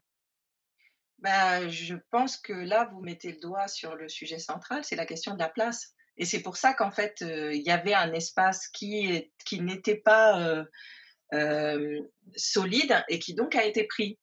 Parce que justement, on n'a pas su faire en sorte de fortement poser le fait que la citoyenneté de chacun est soumise à, euh, à, des lois qui sont propres à tout le monde et que si quelque chose contrevient à ces lois, s'il y a une rupture d'égalité sur un sujet, nous allons fortement nous euh, le signaler et euh, nous opposer à ça. c'est ce que disait Edouard tout à l'heure et je pense que c'est vraiment ça le cœur, c'est que quelque chose n'a pas eu lieu de ce côté-là. Donc en fait, eh ben, ces gens sont tout à fait prêts à accueillir euh, en, disant mais oui, mais moi je te comprends. Je sais que tu n'es pas euh, reconnu à ta juste valeur. Ils sont, euh, tu es discriminé, je le sais, je le reconnais, je suis prêt à le reconnaître en permanence. voilà, c'est ça qu'ils ont fait aussi. Ils ont proposé un lieu ils ont nommé les gens. Ils ont dit voilà, mais je sais qui tu es. Voilà, et je te reconnais là-dedans. Je, te protégerai. Il y a quelque chose comme ça de très contenant en fait. Et euh, euh, il est vrai que euh, je pense que le combat, il est autour de, il faut qu'on propose quelque chose qui fasse place à toutes, à, à tous ceux qui, ont l'impression qu'ils ne, sont pas à part entière des citoyens. Et Nem Estanji, euh, une question de place? Oui, c'est tout à fait ça. Et on le voit, euh, enfin moi je l'ai constaté quand j'étais euh, jeune adulte, à l'époque où les islamistes dans les quartiers commençaient vraiment à avoir un discours décomplexé. Et notamment après l'échec de la marche pour l'égalité contre le racisme en 83, euh, plus communément appelée marche des beurs, j'aime pas ce terme, mais c'est comme ça qu'on l'appelle. Euh, et ils venaient nous voir et puis ils disaient, mais en fait, tu as vu, euh, euh, la marche des beurs, ça a donné quoi? Ça a rien donné. Pourquoi? Parce que tu seras jamais français tu seras jamais français. Et tu sais ce que tu es? Tu es musulman d'abord. Tu es musulman. Et c'est ça que tu dois affirmer. Et donc, c'est-à-dire, tu n'es même plus algérien, tunisien, à la limite, euh, c'est tu es musulman. Donc, on, tra- on transforme, comme je l'ai dit tout à l'heure, une religion en race, on en fait l'identité première à revendiquer, et on la présente comme euh, une religion qui est constamment opprimée par cet État raciste. Et, ils expliquent leur argument, c'est de dire, bah, regarde où tu habites. Tu habites dans un des quartiers défavorisés, pourquoi? Parce que tu es musulman. Voilà. Et donc, c'est là, encore une fois, où on rejoint le racialisme. Et effectivement, ça permet à certains jeunes qui aujourd'hui sont adultes et certains jeunes actuels de trouver un sentiment d'appartenance, un groupe où ils se sentent en sécurité, où ils se sentent appartenir, où ils se sentent acceptés, où ils se sentent reconnus. Les islamistes, dans leur discours, sont très forts là-dessus. Euh, Que ce soit le port du voile ou d'autres attitudes, euh, c'est aussi une réaction identitaire. C'est aussi la réaction de dire, mais moi, je suis comme ça, c'est mon, c'est mon identité. Et le côté pervers, c'est que en mettant en avant ces particularismes, en mettant en avant ces différences, on arrive justement progressivement à une sorte de séparatisme, au communautarisme. Quand je travaillais dans les quartiers, euh, surtout dans les années 90, où euh, les projets contre le racisme, c'était le droit à la différence. C'était le slogan droit à la différence. Avec le recul, c'était finalement catastrophique parce qu'on aurait dû dire le droit à l'indifférence, qu'on est tous différents, on a tous nos origines, chacun sa religion, ses croyances ou pas de religion, mais il faut mm, valoriser ce qui nous rassemble sans pourtant renier ce qui nous fait nos particularités non plus. Alors, Tania de Montaigne, comment porter les valeurs universelles de la République française et, garder son héritage culturel? Bah, en fait, déjà, je pense que il n'y a pas d'antinomie. C'est-à-dire, en fait, ce qui est intéressant avec la France, c'est qu'elle a une histoire. Et d'ailleurs, je pense que ça aussi, ça participe des choses sur lesquelles il faut qu'on réfléchisse. C'est-à-dire, il y a la question du droit, que euh, chaque chose soit notée et qu'elle puisse avoir une procédure qui va, si jamais c'est une insulte raciste, si jamais c'est un, contrôle qui n'a aucun rapport avec les faits, il faut que rapidement et concrètement, il soit dit que ça n'est pas possible et que pour nous, pour l'État, pour les citoyens français, ça n'est pas possible. Et de la même façon, je pense que sur la question de l'histoire, il y a vraiment un travail à faire qui est nécessaire dans l'enseignement de l'histoire, dans l'enseignement de notre histoire. Il y a des pans entiers qui euh, sont abordés sur la tranche, sur le côté, il en manque un bout.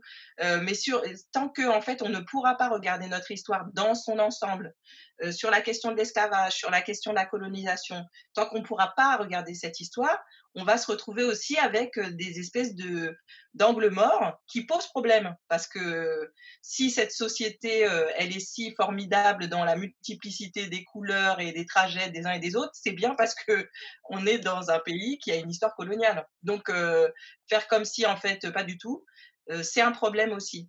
Donc je crois vraiment qu'il faut, il va falloir attraper mais les deux bouts de ce que ça implique, de dire à la fois, eh ben, on est dans une république qui fait que chacun a le droit, et j'adore cette idée d'indifférence parce que c'est vraiment vers ça qu'il faut tendre, c'est-à-dire euh, l'idée que euh, justement, nous, on a, on a ce truc-là qui est assez fabuleux, qui dit qu'en fait, euh, on a un bien commun, et puis après, tu es ce que tu veux dans le privé, tu as une religion, tu n'en as pas, tu changes de religion, tu gardes la tienne, t'en prends une autre, tout ça.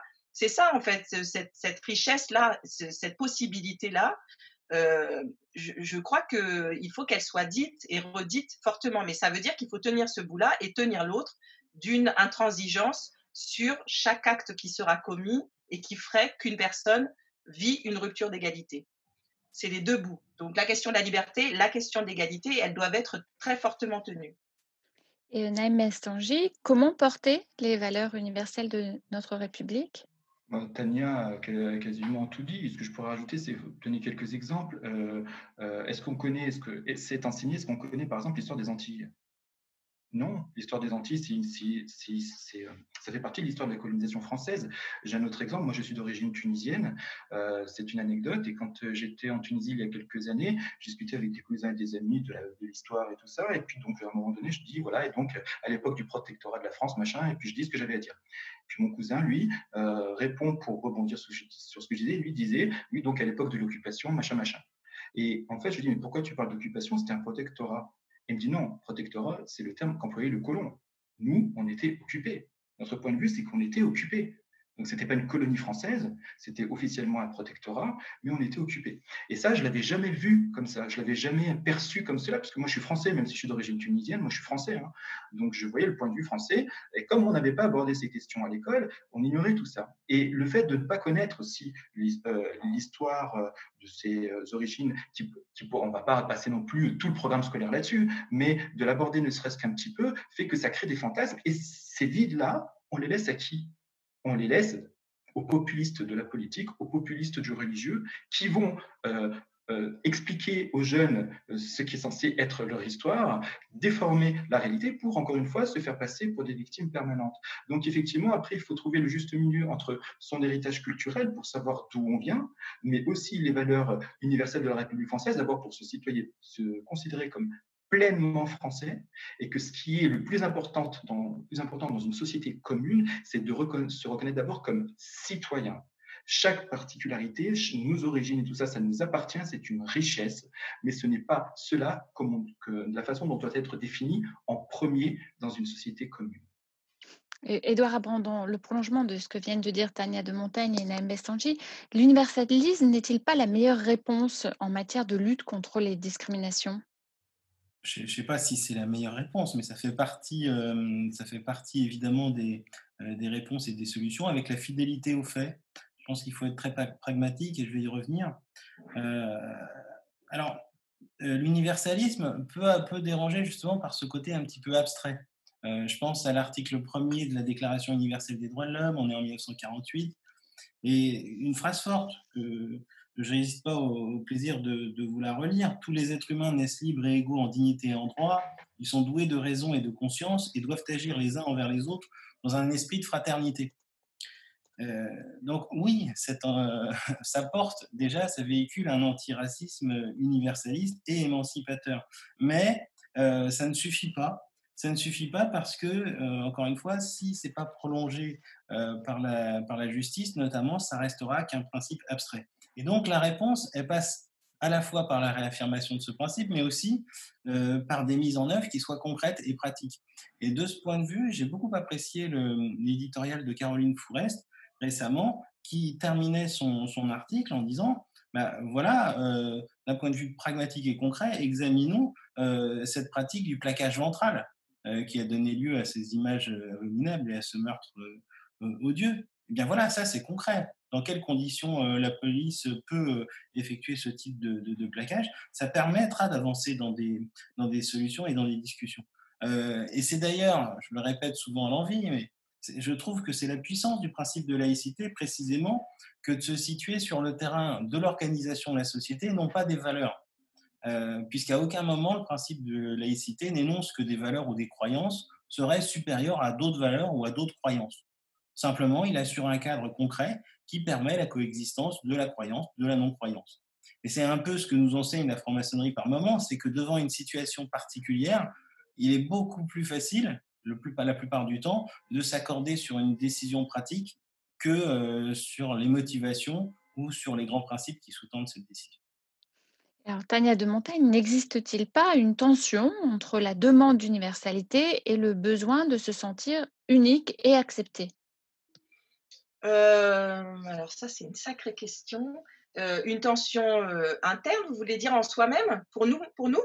Une tension en général dans la société et une tension interne aussi, les deux. Voilà, qu'en fait, je pense que déjà pour euh, chacun d'entre nous, en fait, euh, être adulte, euh, faire ce trajet, en fait, d'être au monde, c'est bien le sujet de cette tension, c'est-à-dire à la fois d'observer sa singularité et puis de savoir comment est-ce qu'on peut la faire vivre, bouger.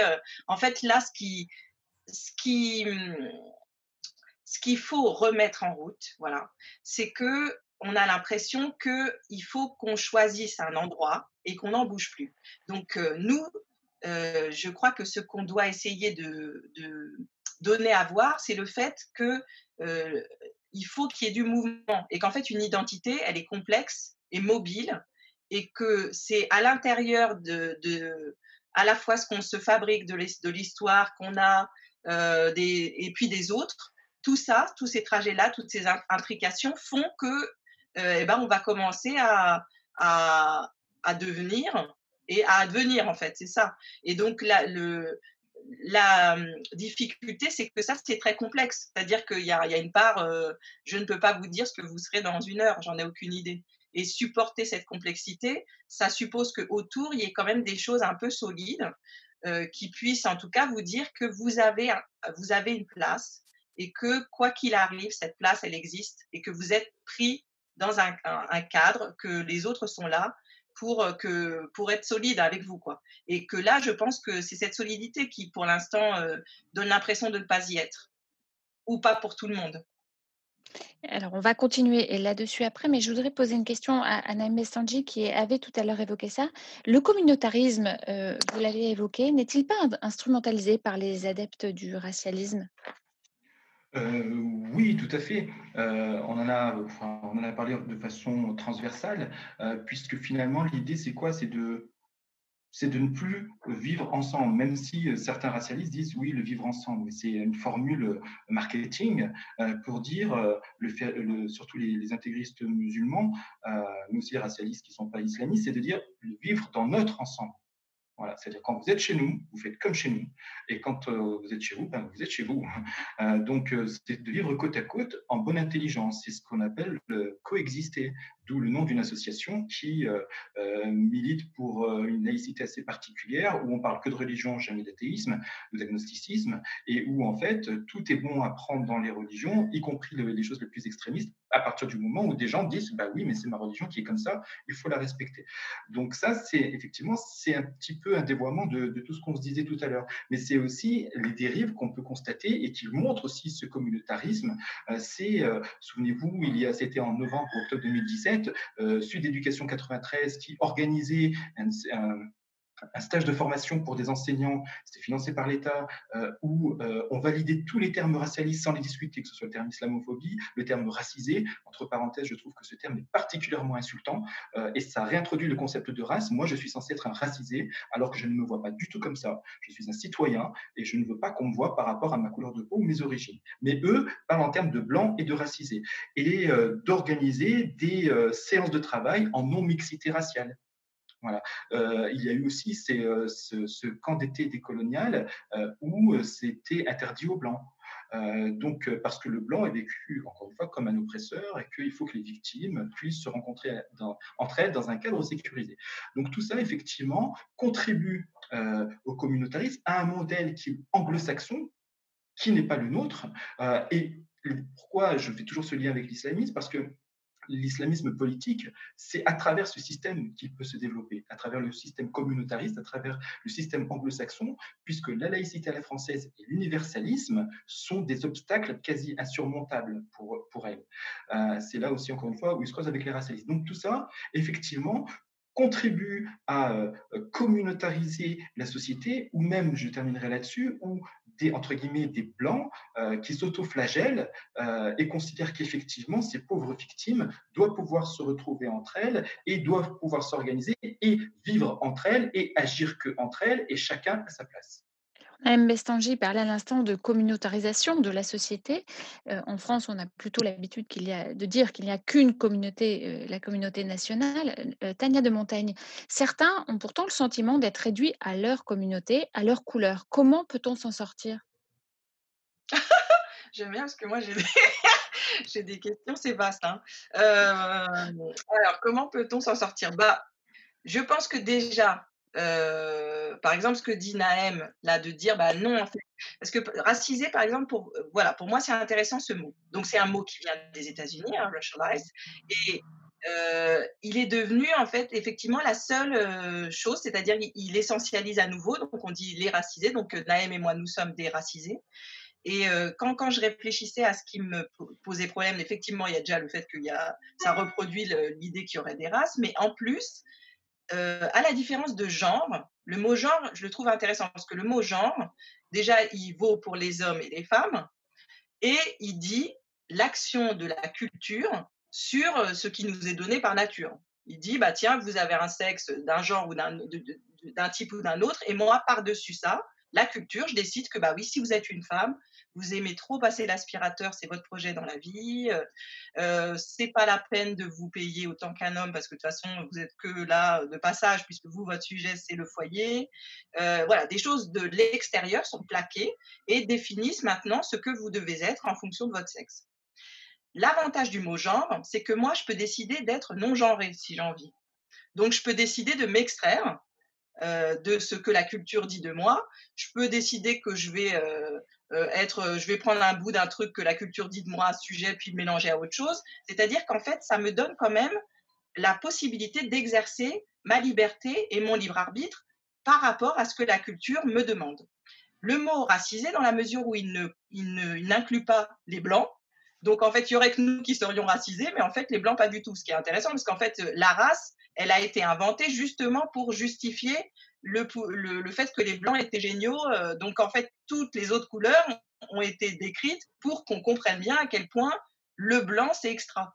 Donc c'est quand même très particulier de vouloir soudain qu'il n'y ait que nous qui soyons racisés et pas les autres. Et donc en fait, on n'a pas le choix. C'est-à-dire qu'une fois qu'on nous a dit qu'on était racisés, moi par exemple, je ne peux pas décider que je suis non racisé puisqu'en fait, racisé, c'est devenu ma nature, en fait. J'ai pas le droit d'avoir du jeu avec ça. Donc, euh, euh, je sais plus quelle était la question de départ, mais en tout cas, Naëm, ça me faisait penser à ça quand tu as dit, euh, bah, moi, ça me convient pas. Oui, voilà, c'est pour dire qu'en fait, qu'est-ce qu'on peut faire? Bah, On peut aussi considérer que c'est des concepts et qu'on peut ne pas les prendre pour argent comptant. C'est-à-dire, ils disent pas le réel, ils disent juste, bah voilà, il y a des gens qui pensent comme ça. C'est pour ça que je, vraiment, je suis persuadée que d'avoir de plus en plus de gens euh, déjà de couleurs différentes qui viennent dire des choses différentes. C'est intéressant aussi parce que du coup, ça nous permet de voir euh, réellement que, euh, en fait, c'est pas une couleur qui détermine une pensée. Donc, de voir plein de noirs qui pensent de façon différente, à un moment, on se dit, ah, tiens, il n'y a peut-être pas un dictionnaire des noirs où ils disent des trucs de noirs. Voilà, en fait, c'est des gens. Donc, déjà, c'est une belle prise de conscience.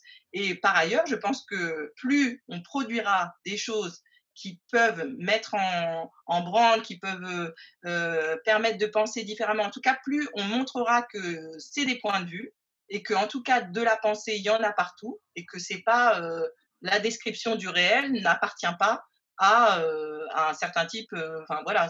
Et pour l'instant, on a cette impression-là. On a l'impression que la description du réel, eh bien, c'est un certain type de gens qui la détiennent et que nous, bah, on peut que se prononcer pour ou contre cette description du réel. Mais moi, je crois qu'il faut être créatif et inventer et surtout sortir, montrer qu'en fait, il n'y a pas un côté ou l'autre, il y a, de l'ailleurs. Et que cet ailleurs, eh ben, c'est de la pensée, ce que dit Naëm, ce que dit. Euh, il y a plein de gens qui proposent des choses. Et je crois que c'est ça qu'il faut mettre en valeur. Alors justement, Naëm Estanji, le repli sur soi, sur sa communauté, sur une vision radicale de sa religion, n'est-il pas un réflexe de protection?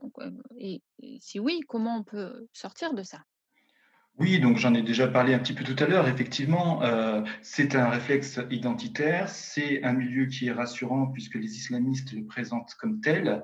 Euh, auparavant, d'ailleurs, les gens se présentaient plus, entre guillemets, sous ma génération, comme je suis algérien, je suis tunisien, alors que là, beaucoup n'y avaient jamais mis les pieds, hein, en Algérie, en Tunisie ou au Maroc. Euh, et aujourd'hui, c'est plus je suis musulman. Euh, ça, c'est vraiment le travail euh, que récoltent les islamistes aujourd'hui, après 30 ans de labourage de terrain. Pour en sortir, euh, il y a, les solutions sont multiples puisque le, problème est complexe. Alors, les principales solutions, elles ne sont pas euh, sur euh, le racisme, elles sont sur l'économie, elles sont sur le social. Il y a une ghettoisation qui est géographique qui n'est pas, contrairement à ce que disent les racialistes, euh, un, projet qui a été planifié pour parquer euh, de façon consciente les personnes à tel endroit ou tel endroit, mais ça s'est fait euh, selon les différentes politiques qui se sont succédées, sans avoir réfléchi sur le long terme, etc. Donc aujourd'hui, on se retrouve avec des ghettos urbains, géographiques, ethniques et religieux, qui sont plus ou moins homogènes. Quand j'ai grandi, j'ai toujours vécu dans les quartiers, il y avait des Stéphane, des Rachid, des Laurent, des Tania, j'en ai connu, des c'était très, c'était très melting pot et c'était génial. Quoi. À l'époque, il y avait les, les réfugiés euh, sud-américains, parce qu'il y avait les dictatures en Amérique du Sud. Donc, on avait pas mal d'Argentins, de Chiliens, d'Uruguayens. Et puis, au fur et à mesure, les Français, entre guillemets, euh, euh, autochtones, qui étaient là depuis des générations, les Martins, les Pauls, ce que vous voulez, partaient et ils étaient remplacés par des primo-arrivants. Et ça, on l'a vu dans tous les quartiers de France. Donc, au fur et à mesure, ça s'est euh, ghettoisé. Donc, là où il y a le plus de chômage, c'est dans ces zones-là. Là où il y a plus euh, euh, de problèmes sécuritaires, c'est dans ces zones-là, parce que tout est lié. Donc, quand les gens, par exemple, disent que, regardez, les prisons, c'est rempli de noirs et d'arabes, entre guillemets, je dis entre guillemets parce qu'on va revenir sur la notion d'arabe, noirs et d'arabes, les gens voient que l'ethnique. Mais en fait, il y a d'autres points communs, notamment les problèmes économiques et sociaux. Ces gens-là ne viennent pas de la bourgeoisie, ils viennent des quartiers les plus pauvres de France. Mais, comme par hasard, on va retenir que leur couleur de peau, alors qu'en fait, le premier critère, c'est le problème social et économique, pas leur couleur de peau. Sinon, ça voudrait dire que tous les Noirs et les Arabes dans, leur pays dans les pays là-bas sont tous des délinquants. C'est ridicule. Donc, euh, euh, c'est de casser ces ghettos urbains, de, s'attaquer frontalement de la ville avec euh, une vraie ambition politique et de voir les choses sur plusieurs générations et pas sur des échéances électorales. Euh, et, là, euh, ouais, ça demande une volonté politique et des milliards, parce qu'il y a eu des milliards dépensés, mais je trouve mal dépensés dans les quartiers populaires. Il suffit pas de repeindre les façades et de, alors que l'ascenseur est tout pourrave et que les, les quartiers restent enclavés pour dire que les problèmes sont résolus. Et aussi, il y a aussi un problème interne dans les quartiers populaires, puisqu'il y a ce que, j'avais écrit un article là-dessus, il y a les discriminations intracommunautaires. Donc, euh, il y a des discriminations entre Noirs, il y a des discriminations entre euh, Français d'origine maghrébine, en disant que bah, si tu sors, si toi tu es maghrébine et que tu sors avec un Noir, bah, tu es une beurette à c'est-à-dire que tu es une, arabe à, noir. Euh, si tu euh, décides de lutter contre l'islamisme ou de dire que tu es athée, tu es à traître à ta communauté, etc. etc.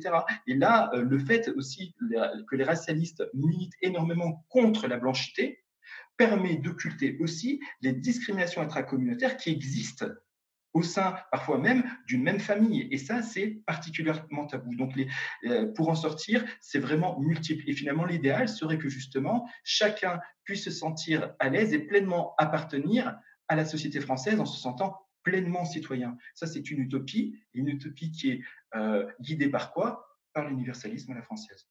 Mais c'est vrai que Naëm, là où tu as raison, euh, enfin, tu as raison partout, mais là, sur, le fait que effectivement en fait le, la race comme concept elle écrase les différences sociales donc en fait on se retrouve euh, je suis allée à des réunions pour voir un peu comment ça se goupillait et euh, c'était assez intéressant de voir que sur les réunions afroféministes par exemple en fait celles qui parlent c'est des bourges hein. donc elles, ont, elles manipulent concept, elles sont là, nous, nous, on vit des trucs, l'oppression, tout ça. Et euh, ça leur permet de ne pas du tout euh, faire de distinction entre quelqu'un qui serait une personne certes noire mais qui n'a pas de papier et qui ne vient pas d'ici et une personne qui en fait a beaucoup d'argent et qui, qui a fait des études. Voilà, tout est écrasé. Et la, la question du social, parce qu'effectivement, par rapport à ce que tu disais, comme on est la race, c'est ça que ça fait aussi, c'est-à-dire qu'on ne se rend pas compte que en fait, dans une prison, c'est des pauvres. C'est ça. Euh, leur couleur, euh, voilà, il se trouve qu'il y a, euh, il y a quelques années, c'était des Italiens et tout le monde était vraiment prêt à dire qu'il y avait les Italiens, il y avait un problème chez eux. au début du XXe siècle, dans les prisons de femmes, c'était majoritairement des Bretonnes et donc tout le monde disait qu'il y avait un problème chez les Bretons et que les Bretonnes, bon, bah, leur morale, c'était quand même pas ça, et puis qu'elles étaient un peu sales et puis un peu incultes, et puis qu'elles parlaient pas très bien français. Et donc tout le monde était concentré effectivement sur le fait que les Bretonnes auraient un problème, alors qu'en fait, la pauvreté était le problème, quoi. Et effectivement, s'attaquer fortement à ça. Et euh, notamment, tu parlais sur les, histoires de comment, comment aujourd'hui on compose les, bâtiments, euh, dans les, dans les HLM, comment les offices HLM réfléchissent à ça, c'est assez impressionnant parce que on a parfois des immeubles où il y a des gens qui viennent du même village. C'est-à-dire, on n'est même plus sur ah bah tiens, on viendrait du, même continent. Ah non, on a, on a resserré le champ, c'est carrément du même village. Donc là, on part sur des l'idée d'un rétrécissement et du fait que on va pas se poser de problème parce qu'en fait la question en fait quand j'avais demandé sur les, offices HLM pourquoi est-ce qu'ils font ça? C'est parce qu'ils se disent non mais comme ça en fait ils gèrent leurs problèmes il y aura pas de problème ça va être géré par eux et en fait moi j'aurais pas à m'intéresser à ça et ça, c'était vraiment impressionnant de, voir comment c'était pensé. Et justement, aussi, dernier exemple, j'espère que je ne parle pas trop, mais euh, parce que j'y tiens beaucoup, c'est qu'on parle souvent d'arabe. Euh, et là, les racialistes, et, c'est autant, je peux comprendre cette erreur pour, pour, les personnes lambda, mais que des racialistes qui se prétendent donc connaître les concepts de race, maîtriser leur sujet, etc., parlent d'arabe c'est hallucinant. Pourquoi? Parce qu'au Maghreb, il n'y a pas d'Arabes. Les Arabes sont dans la péninsule arabique. Euh, au Maghreb, ce sont des Maghrébins. C'est des Berbères, des Kabyles, il n'y a pas d'Arabes. Le, taux de, génétique arabe au Maghreb est très, très, très faible. Euh, par contre, euh, il y a ce que certains amazigh berbères disent, c'est qu'il y a une sorte d'occupation depuis 1300 ans de l'empire arabo-musulman sur leur propre terre. C'est comme ça qu'ils conçoivent les choses. Et que l'arabité et l'arabisation des États après la colonisation ont fait qu'on a voulu étouffer euh, leurs racines, leurs origines, leur culture, même leur langue, pour dire qu'ils sont arabes. Ils ont adopté aussi la position coloniale qui est de nommer tous les habitants soit musulmans, soit arabes.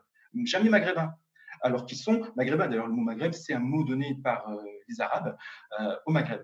Donc, il y a aussi, euh, parmi les solutions, tout le travail sur la sémantique dont on a parlé, racisé, tout ça, mais aussi sur les origines ethniques. un noir d'Afrique, c'est pas un noir homogène. un Sénégalais, c'est pas la même chose qu'un Africain du Sud. on va pas dire que tout le blanc, c'est la même chose. Un, un Gallois, c'est pas la même chose qu'un Portugais. Euh, sur le plan de la culture et tout ça, la, façon de penser, la façon de raisonner, parce que les cultures sont les langues sont pas les mêmes. Et, là, le fait de dire que ce sont des Arabes, moi aussi, je me bats contre ça quand je suis dans les quartiers, quand je fais des interventions. Non, euh, ils ne sont pas des Arabes, ils sont des Français, et ils sont des Français d'origine maghrébine. Alors, euh, Naïm Mestangi et Tania de Montagne viennent d'aborder des, pistes de réflexion pour euh, lutter contre l'assignation. Édouard Abram, vous êtes grand maître de la Grande Loge Mixte de France. En quoi la démarche maçonnique peut apporter euh, quelque chose à la réflexion sur ces questions? C'est un peu comme quand on fait la, prose sans le savoir. toutes ces questions qu'on vient d'aborder, sont un petit peu au cœur de nos travaux sans même qu'on les nomme systématiquement. Euh, Tania disait tout à l'heure que l'important, c'est la place. Euh, eh bien, il y a une formule qui, est quand même assez frappante chez nous, c'est prenez place. Et euh, prenez place, ça ne veut pas dire prenez la place qu'on va vous indiquer de prendre, même si ça peut être perçu comme ça. En réalité, c'est non. trouvez votre place, trouvez votre chemin, euh, construisez votre, votre propre parcours, votre propre chemin.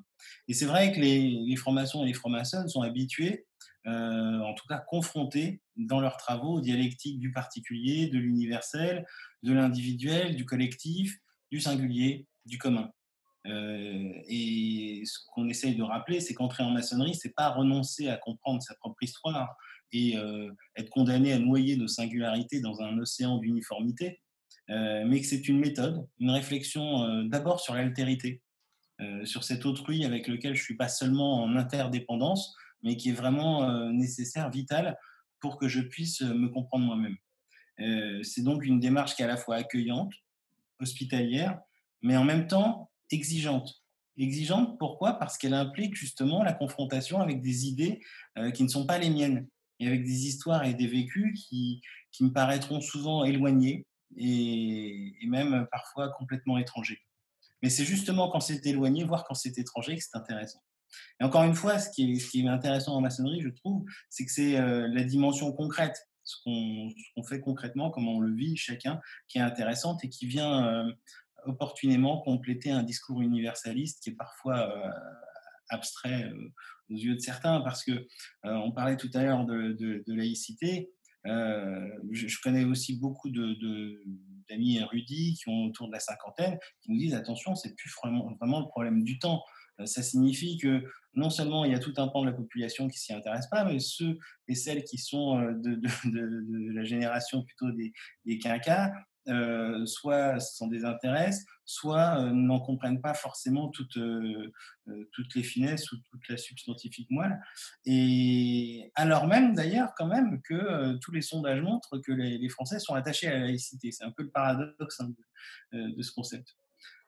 mais voilà pourquoi en, maçonnerie, je pense qu'on est au, au cœur de, de, ces problématiques, à condition à condition, et c'est vraiment euh, important, c'est de ne pas être une tour d'ivoire et d'être en permanence euh, euh, dans une certaine représentativité parce que l'inclination naturelle, c'est d'aller vers les gens qu'on connaît, de, de, proposer à l'initiation des amis, des gens de notre environnement. Or, justement, c'est une invitation à sortir de soi, à sortir de son village. C'est ça la maçonnerie. Alors, Tania de Montaigne, à la Grande Loge Mixte de France, on, a, on accorde une place particulière aux femmes puisque c'est une, obédience qui est née mixte. Les femmes ne sont-elles pas les premières victimes du racialisme et en même temps ne peuvent-elles pas en devenir les premières à le combattre? Comment soutenir les femmes dans leur démarche d'émancipation?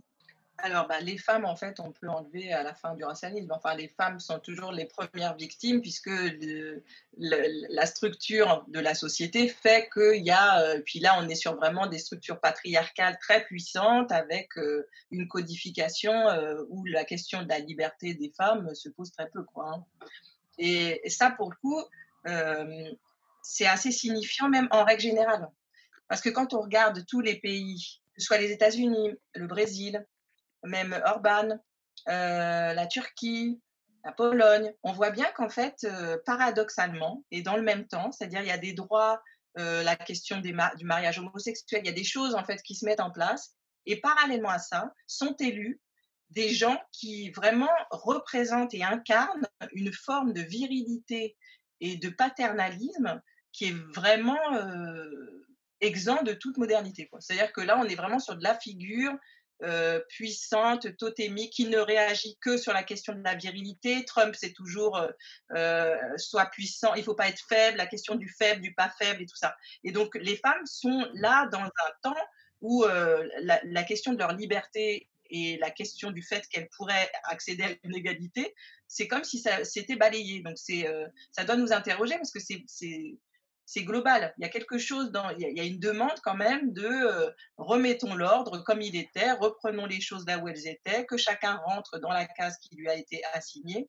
Euh, donc voilà. Et donc je, pense que les femmes, on parlait de l'universalisme, euh, elles doivent s'y accrocher fortement parce que c'est par là que ça, va passer. C'est-à-dire que la question de la liberté, de l'égalité pour les femmes, sans l'universalisme, on se retrouve de nouveau euh, avec euh, euh, bah, la nécessité de faire la preuve qu'on est une femme, donc faire la preuve qu'on a une famille, que, il y a quelque chose là-dedans qui, qui moi m'interroge. Je, ne sais pas, je, veux bien avoir l'avis de d'Edouard et de Naëm là-dessus sur ce, sur ces figures là qui ont été élues et qui racontent toutes la même chose. Édouard Abran. Oui, alors peut-être, euh, on, a, aussi une autre invitée, c'est Christiane, qui, euh, c'est peut-être le rapport des femmes aussi euh, au pouvoir qui pourrait être interrogé, femmes en, politique. alors, en effet, hein, ce phénomène, on l'observe. Pour autant, ce qu'on observe aussi, c'est un, regain de demande peut-être dans le rapport à l'État, d'un État fort le vois aussi comme ça. Et ces hommes sont l'incarnation, quelque part, de, euh, de la puissance de l'État qui est nécessairement euh, euh, viril, nécessairement qui pratique des arts martiaux, de la boxe, et qui pourra, et qui pourra nous protéger des, des, agressions extérieures. donc, ce que je vois, ce que l'épisode de la crise sanitaire a montré aussi, c'est que finalement, les pouvoirs publics, les États, ont aussi, ont aussi une, une possibilité, ont une puissance qu'on leur prêtait plus. On pensait que, que, finalement le pouvoir était aux entreprises, qu'il était plus dans, que, les États pouvaient plus influer sur le cours de, de nos vies. Et finalement, dans, grande, dans les périodes de grandes difficultés, on se retourne quand même vers l'État pour, pour nous sauver la mise et nous assurer la protection. Donc c'est aussi l'expression du contrat social qu'il faudra interroger. Après, euh, sur, euh, sur ce phénomène, euh, sur ce phénomène de, de, virilité, j'ai pas, j'ai pas une explication forcément définitive. et, et vous vouliez réagir? Oui, oui, en fait, c'était oui pour la, question qui était posée à Tania sur le racialisme et l'émancipation des femmes. moi, ce que je dirais aussi, c'est que le racialisme se nourrit aussi de quoi? Se nourrit de l'intersectionnalité. C'est un concept venu aussi des États-Unis euh, et qui, comme le racialisme, euh, compartimente les individus en fonction de leurs origines, de leur culture, de leur religion, de, leur couleur de peau, ce que vous voulez. Euh, et il y a donc ce qu'on appelle le féminisme intersectionnel. Le féminisme intersectionnel s'oppose euh, d'abord s'opposent elles-mêmes, ces féministes-là s'opposent elles-mêmes à l'universalisme.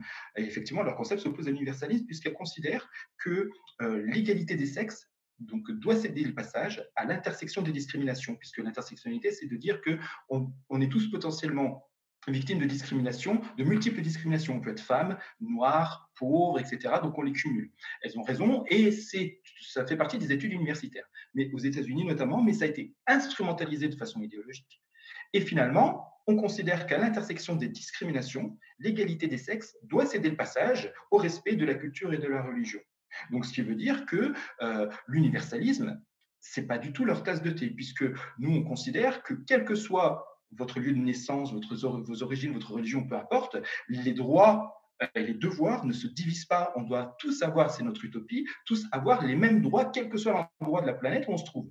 Donc, eux considèrent que ça, c'est une vision blanche et que finalement, chaque région, chaque couleur de peau, chaque ethnie, chaque religion doit pouvoir définir elle-même, elles ont aussi raison sur ce point-là, elles doivent définir elles-mêmes comment arriver, à cette émancipation, mais le comment, pas le but ultime qui est de dire, ben non, c'est que euh, les droits des femmes, euh, c'est une vision occidentale et que les droits peuvent être aménagés selon la culture et la religion. Donc je rejoins Tania quand elle disait que finalement, pour le, monde, la seule voie pour euh, euh, qu'il y ait un jour une égalité réelle, c'est la voie de l'universalisme. Pour moi, c'est même par définition. Sur, euh, sur l'intersectionnalité, j'ai quand même, moi, une, une réflexion là-dessus. D'abord, elle commence à faire son entrée hein, dans le champ juridique et jurisprudentiel, puisqu'elle a été déjà reprise dans, reprise dans un certain nombre de, décisions, de décisions de justice. Et euh, ça signifie que c'est pas seulement euh, des militants, des identitaristes ou euh, des fanatiques qui, qui l'utilisent. Ça signifie que, y compris chez des juristes, elle est en train de faire son chemin. Donc, ça signifie aussi que le combat est sur un plan juridique et sur le plan des idées. Il ne faut pas, faut pas aussi négliger cette, cet espace-là. Après, je reconnais, pour vous donner un, exemple bah, de, mes dossiers. Euh, moi, je sais que j'ai une double discrimination dans un de mes dossiers, qui est une discrimination à la fois sur la possibilité de pratiquer sa religion, puisque, euh, puisque j'ai des, des, salariés qui ont été, euh, ont été licenciés parce que ça posait problème, euh, leur pratique du ramadan posait problème à l'employeur. Et, en même temps, euh, l'une de ces femmes avait eu le, malheur de, tomber enceinte et de prendre un congé maternité. Eh bien, sur un plan juridique, c'est quand même beaucoup plus facile de, prouver la discrimination à raison de l'état de maternité que la discrimination euh, à raison de la religion.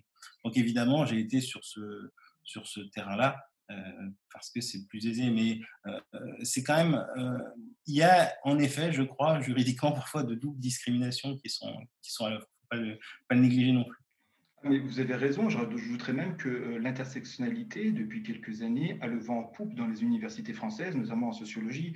Euh, quand on voit euh, certains cours, même l'intitulé de certains cours, et c'est là que c'est inquiétant, c'est pas tant l'intersectionnalité qui pose problème, puisque c'est une étude, c'est un concept qui mérite d'être étudié comme tous les autres, les autres sujets, comme l'universalisme, comme tout. Le problème, c'est qu'il y a un biais qui est, biaisé par l'idéologie, et que ces concepts-là ne sont même plus questionnés, ils sont validés. Et les questions qui sont dans les facs aujourd'hui, euh, dans beaucoup de facs et notamment en sociaux, c'est qu'on n'interroge plus les concepts, on n'interroge plus les termes, où on met donc, par exemple, encore une fois, l'épiderme comme euh, dénomination, euh, la blanchité, le privilègement, etc. On n'interroge plus ces termes, on les valide pour justement expliquer que de toute façon, de facto, les blancs sont oppresseurs et les autres sont victimisés. Et on essaye d'étudier par ce biais-là comment les gens sont victimisés, comment les gens sont victimes. Et c'est là tout le problème. Effectivement, vous avez raison, ça peut se ressentir aussi, aussi au niveau du juridique et dans tous les domaines. Et c'est là aussi, encore une fois, où on peut constater que euh, une certaine idée de l'universalisme est en train de reculer, parce que si même les universités s'y mettent, on est un peu mal barré. Alors, je vous propose, euh, allez-y Tania, et puis après on conclura.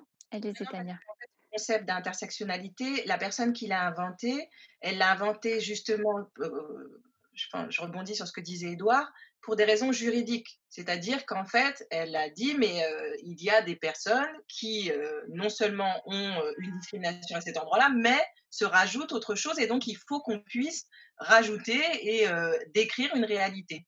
Donc c'était ça. Et elle-même aujourd'hui, parce que c'est un, concept qui, encore une fois, c'est ça qui est intéressant, c'est que là, on ramène des concepts qui sont pas inventés de la semaine dernière. Hein. Et aujourd'hui, quand elle regarde comment il y a eu un glissement qui fait qu'en fait, ce concept-là permet de justifier un relativisme qui fait que bon bah des choses qui sont bonnes pour moi euh, qui, qui, concernent l'égalité ou la liberté des gens bah euh, elles sont pas forcément bonnes pour toi si tu me dis que ta religion euh, préfère que toi tu sois pas trop égal moi je peux pas le discuter ma compétence s'arrête aux portes de mon corps en fait et de ma couleur de peau et de mon expérience personnelle et elle-même disait que pour elle, c'est vraiment un glissement de concept qui n'était pas du tout ce qu'elle voulait poser au départ. Donc, quand Naëm, tu dis, on ne discute plus les concepts, mais c'est aussi qu'on ne les resitue pas dans leur pensée et dans une histoire. C'est toujours pareil, en fait, tout donne l'impression que les choses sont nées il y a deux jours et qu'ils sont reliés à rien. Et euh, je crois que non seulement ça marche pour les concepts, mais ça marche en général là pour euh, ce qu'on essaie de nous raconter de ce que ce serait que être dans une société. On a l'impression qu'il y a une espèce de, on arrive et puis il n'y avait rien avant nous et puis peut-être il y aura rien après nous. Et donc recréer quelque chose de continu, c'est ça qui est intéressant aussi là. Alors, je vous propose que, à la rentrée, en septembre, on consacre une émission sur l'intersectionnalité et je vous propose de vous inviter parce que je pense que les auditeurs le souhaiteront. pour conclure, Édouard Abram Nietzsche disait Les convictions sont des ennemis de la vérité, plus dangereux que les mensonges. Cette phrase donne un écho particulier à la parole de ceux qui pensent tout savoir et donc aux radicaux de tous bords. Comment lutter contre un ennemi convaincu qu'il détient la vérité? Alors, en, maçonnerie, on n'entre pas en principe dans une dialectique ami-ennemi. Hein. On n'est pas euh, chez, chez l'ennemi intérieur, euh, cher à Carl Schmitt. on apprend, mais ça rejoint toute, toute la réflexion et tout, tout, le débat, justement à se défier de nos propres constructions, qui dépendent de notre histoire, de notre environnement, des catégories dont nous sommes issus. Mais même si nous en sommes issus, ça ne veut pas dire qu'on y est définitivement attaché. et pour pouvoir s'en détacher, il faut aussi justement qu'il y ait un processus de compréhension. C'est-à-dire qu'il faut qu'on comprenne, selon une expression chère à Christiane euh, qui, est, parmi nous, euh, il faut qu'on comprenne d'où vient euh, notre parole ou même une parole, une idée, pour ne plus nécessairement en être, en être prisonnier. notre identité, nos identités même, car on, on en a plusieurs, c'est évident, ne sont heureusement pas réductibles à nos opinions, dont nous avons la faculté de changer à tout moment. Et lutter contre les dogmes, c'est donc commencer par nos propres dogmes. Et des dogmes qui sont même tellement familiers, qui sont tellement dans nos habitudes de pensée et de comportement qu'on n'en a même plus conscience. Voilà comment on peut lutter. Mmh, merci à, vous tous, vous l'aurez compris. Alors, Christiane Vienne était également parmi nous. Euh, alors, ce débat, euh, je pense que nous aurons l'occasion de le prolonger à la fois sur cette antenne, mais également dans les loges je vous propose qu'on se donne rendez-vous également avec euh, euh, Tania de Montem, Naïm Bestinji et de Rapon pour parler d'intersectionnalité à la rentrée et euh, en live. on se quitte avec Nina Simone, Mississippi Goddam. The name of this tune is Mississippi Goddamn.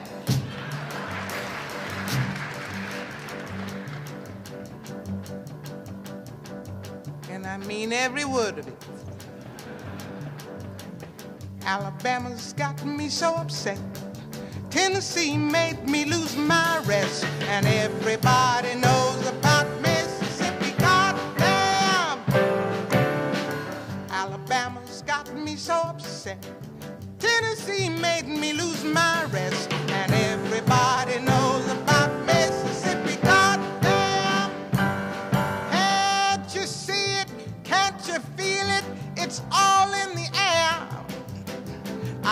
can't stand the pressure much longer. Somebody say a prayer. Alabama Alabama's gotten me so upset. Tennessee made me lose my rest. And everybody knows about Mississippi. Goddamn! This is a show tune, but the show hasn't been written for it yet.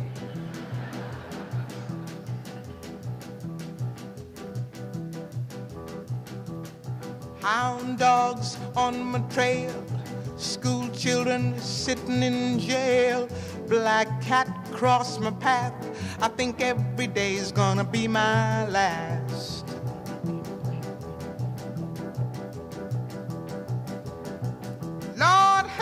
Mercy on this land of mine. We all gonna get it in due time.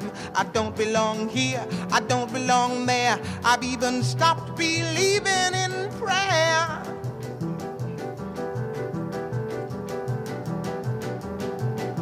Don't tell me, I'll tell you. Me and my people just about do. I've been there, so I know. Keep on saying, go slow.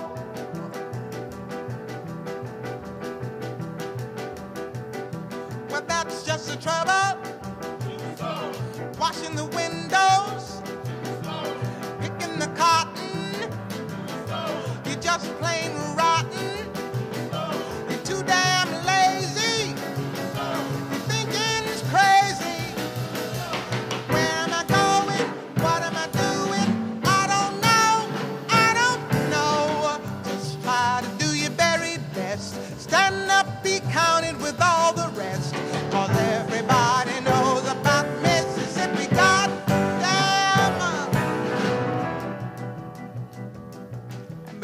Thought I was kidding, you?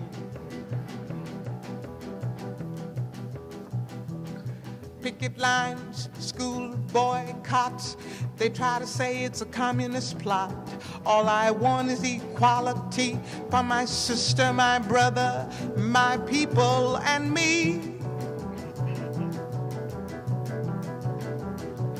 Yes, you lied to me all told me to wash and clean my ears and talk real fine, just like a lady. And you'd stop calling me Sister Sadie. Oh, but this whole country is full of lies. You all gonna die and die like flies. I don't trust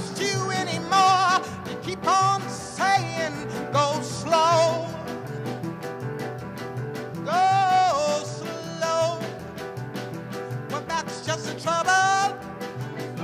Desegregation, mass participation, unification. Do things gradually, but bring more tragedy. Why don't you see it? Why don't you feel it? I don't know. I don't know. You don't have to live next to me. Just give me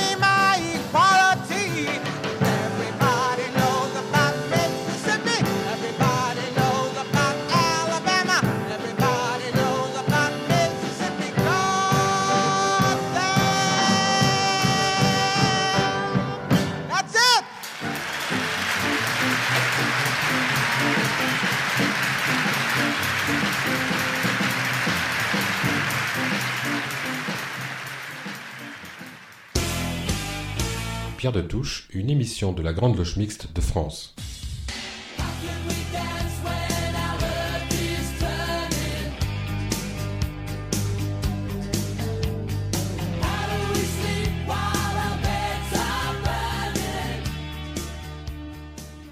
Dans sa chronique philosophique, Michel Baron a choisi de nous parler du silence, qui est tout aussi important en musique qu'en franc-maçonnerie. C'est ce qu'il nous dit. Le juste milieu du silence. Le célèbre compo- compositeur contemporain Henri Dutilleux, qui nous a quittés en 2013, écrivait de façon paradoxale C'est vers le silence que la musique tend. En effet, aucune interprétation musicale ne peut durer de façon continue.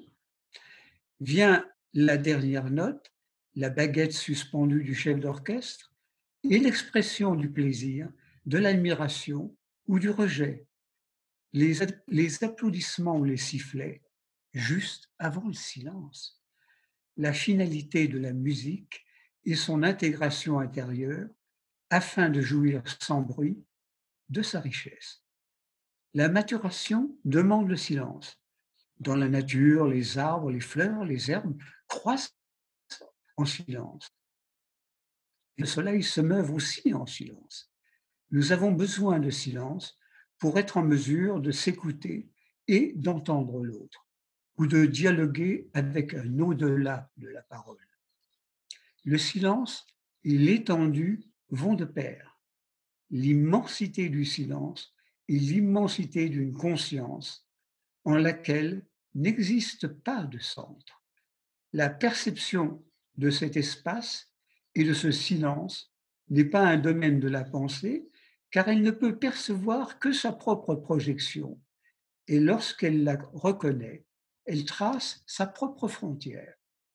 Ce que traduit le philosophe indien Krishnamurti quand il écrit dans son ouvrage La révolution du silence, il n'y a pas d'espace sans silence. Le silence ne peut pas être construit par le temps, c'est-à-dire par la pensée. Le temps ne conférera jamais la liberté. L'ordre n'est possible que lorsque le cœur n'est pas submergé par les mots. Le silence fait peur, car il est l'approche, l'apprivoisement de la solitude. Être seul, c'est être un étranger qui n'appartient à aucune religion, nation ou dogme. C'est peut-être un état d'innocence que n'ont jamais atteint les méfaits commis par l'homme. C'est une innocence qui peut vivre dans le monde avec toutes ses confusions et pourtant ne pas y succomber. Elle ne porte aucune marque particulière. La floraison d'une vérité intérieure propre au sujet n'a lieu le long d'aucun sentier, car il n'y a pas de sentier qui mène à une quelconque autre vérité que la sienne par le silence, le seul sans personne devient la joie de l'âme. Cela nous permet, comme le pensait Amedeo Modigliani, d'un œil observer le monde extérieur, de l'autre regarder au fond de soi-même. Et ainsi s'avouer peu à peu, avec quelques précautions, aménageant notre narcissisme, qu'on baratine dès qu'on ouvre la bouche la franc-maçonnerie, dans sa grande expérience de l'humain, donne dès le départ la richesse psychologique du silence. Nous pourrions avancer l'idée qu'elle en fait peut-être l'une de ses valeurs essentielles. Le cabinet de réflexion et l'année de silence de l'apprenti le montrent. Confrontation au silence qui ressemble à la solitude devant sa propre disparition et silence social qu'il faut faut affronter durant un an avant de parler. Mais en fin de compte, pour dire quoi? La grande découverte du silence est en premier lieu de nous avoir permis de découvrir la richesse de l'autre et de découvrir, comme l'écrit William Shakespeare dans Beaucoup de bruit pour rien, que le silence est l'interprète le plus éloquent de la joie. Taisons-nous maintenant pour savourer la joie. Le populisme? Pour le troisième épisode de la série qu'il consacre au populisme, Pierre Yana a choisi de se demander quelles sont les raisons des succès électoraux populistes. Pierre Yana. Le populisme a laissé pantois nombre d'analystes, tant le phénomène nouveau surprenait. Plusieurs surprises électorales les ont convaincus d'éclairer la situation.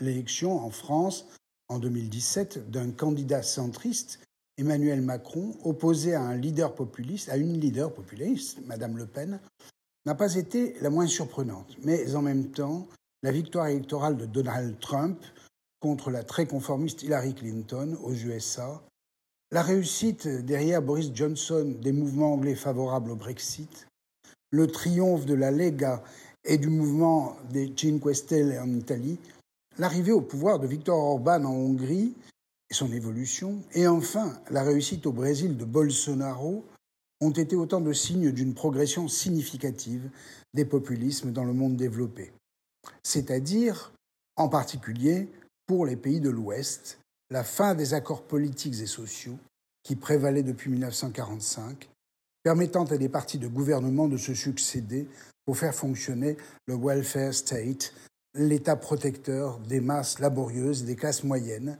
avec une relative paix sociale. C'est donc bien un consensus social qui explose sous nos yeux ébahis. De quoi exciter les petites cellules grises de nos politistes. Quelque chose a explosé en effet, renversant les consensus politiques, les alliances convenues ainsi que l'équilibre gauche-droite qui avait fait les beaux jours de démocratie à l'occidentale. Un même mot revient sous la plume de Pierre Rosan Vallon, Daniel Cohen et les autres, ou Éric Fassin, Pascal Perrineau, Pierre Birnbaum, le ressentiment. C'est même le titre de l'ouvrage d'Éric Fassin. Quel ressentiment donc? Tout à la fois la condamnation par les électeurs ouvriers en particulier de ne pas avoir obtenu sur le long terme de solutions durables aux métamorphoses de l'économie, au chômage, et surtout l'incapacité des dirigeants à offrir des perspectives à l'État protecteur. Mieux, la victoire politique du libéralisme, y compris dans les rangs de la gauche, devenue bonne gestionnaire, semblait indiquer l'abandon des pauvres à leur pauvre destin. On se souviendra du mot de Pierre Mauroy, ancien Premier ministre, dans l'équipe de campagne du candidat Jospin, il disait Le mot ouvrier n'est pas un gros mot c'est tout dire. Ce constat effectué avec rancœur par les masses populaires, à quoi il fallait rajouter quelques bévues des dirigeants, Hollande, Jospin, Sarkozy ou Fillon, tout discréditer ce que les populistes nommaient la classe dirigeante. Et ainsi, les prétendus partis de gouvernement se sont trouvés bien démunis quand la bise fut venue. Surtout pour les politistes, L'axe gauche-droite laissait la place en France particulièrement à un axe centre, Macron, populiste, Le Pen. On ne s'attardera pas ici sur le fait que chez les lecteurs, la raison politique qui laisse la place à l'émotion ou à l'abstention massive. Il faudrait aller dans les détails des analyses, des analyses politiques des scrutins. Mais on comprend aussi que M. Mélenchon se pose en alternative à la gauche tandis que beaucoup de catégories populaires, en particulier ouvrières ou déclassées socialement, quittent l'axe droite-gauche pour rejoindre l'un ou l'autre des populismes. À présent, il faudra, disséquer les trois crises qui ont affecté les pays occidentaux pour mener l'explication à son terme, au-delà, bien sûr, des émotions et du ressentiment.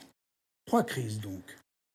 Tout d'abord, la crise économique. Nous le savons, la métamorphose de la société industrielle en une société du savoir et du numérique a provoqué, pendant plus de 20 ans, un bouleversement des modes de production, frappant avec violence toutes les populations qui ne parvenaient pas à s'adapter aux nouveaux modes de production.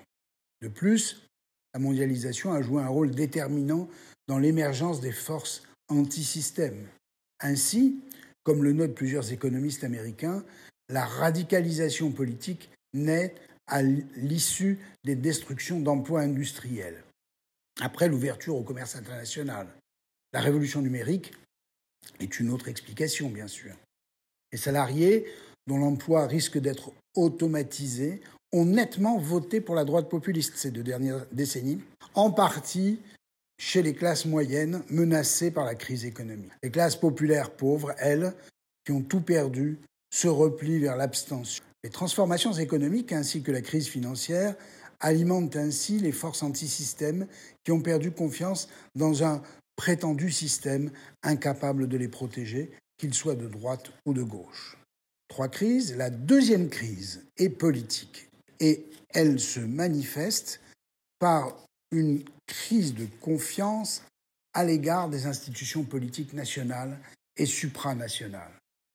Le vif déclin du système démocratique se traduit par un vote en faveur des forces antisystèmes, d'une part, ou une abstention ou un abstentionnisme pardon, massif, d'autre part. Quand plus d'un tiers des Français interrogés considèrent que la démocratie est un mauvais système il y a lieu de commencer à s'inquiéter. Ce désamour est partagé par plus d'un tiers des pays de l'Europe et des États-Unis d'Amérique. Le discrédit du système politique démocratique est tel qu'on le juge corrompu et que ses responsables semblent penser d'abord à leur intérêt personnel avant l'intérêt national. Vous imaginez les dégâts de l'affaire Fillon, entre autres, bien entendu. La crise culturelle est le troisième volet du tableau qui permet d'analyser la séparation entre droite populiste et radicalité de droite. La droite populiste est hostile aux immigrés, fascinée par des valeurs d'autorité très conservatrices et vivement nationalistes. Cette poussée d'intolérance correspondait d'abord à la société industrielle. La sortie du monde industriel fait surgir la société individualiste. L'affirmation de, soi devient l'élément fondateur d'une société centrée sur l'épanouissement individuel, que va conforter l'éducation de masse? Tout concourt à une société d'autonomie et de tolérance. On comprend dès lors que les générations les plus anciennes moins formées, moins tolérantes, adhèrent plus massivement aux valeurs illibérales des populistes de droite, dont elles attendent protection et foi dans l'avenir. Ces perdants du système sont les moins individualistes, les plus enclins à attendre la protection de l'État. Ces nouvelles dispositions vont expliquer les métamorphoses sociales et politiques du pays et la tentation que représentent les forces populistes, tant de droite que de gauche, mais nous y viendrons la semaine prochaine. Bon dimanche, bonne semaine.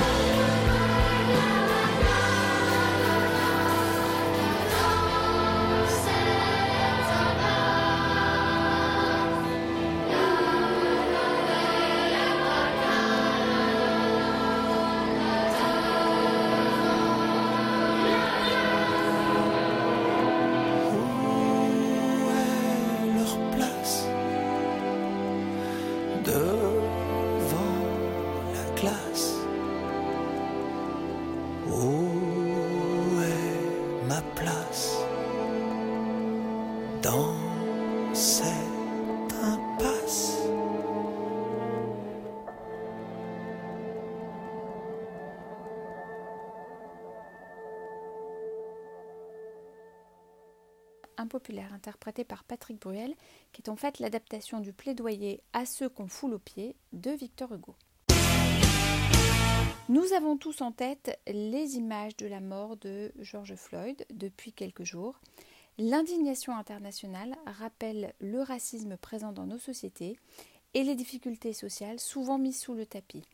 Raciste, moi, jamais est l'intitulé de la chronique internationale de Christiane Vienne ce dimanche. Bonjour à tous et heureuse de vous retrouver pour cette chronique internationale. Le meurtre à caractère raciste de George Floyd a suscité une vague d'indignation qui dépasse de très loin les États-Unis.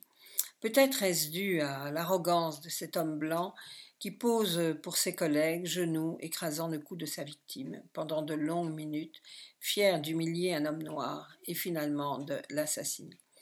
Cette image ne peut que soulever l'indignation et en tant que francs-maçons, nous ne pouvons qu'être touchés par l'internationalisation de celle-ci, produisant des manifestations pacifiques dans la majorité des cas sur tous les continents. C'est le racisme et les violences policières qui sont condamnées, ce n'est pas la police. Et beaucoup de policiers l'ont compris, qui ont posé un genou sur le sol en guise de soutien.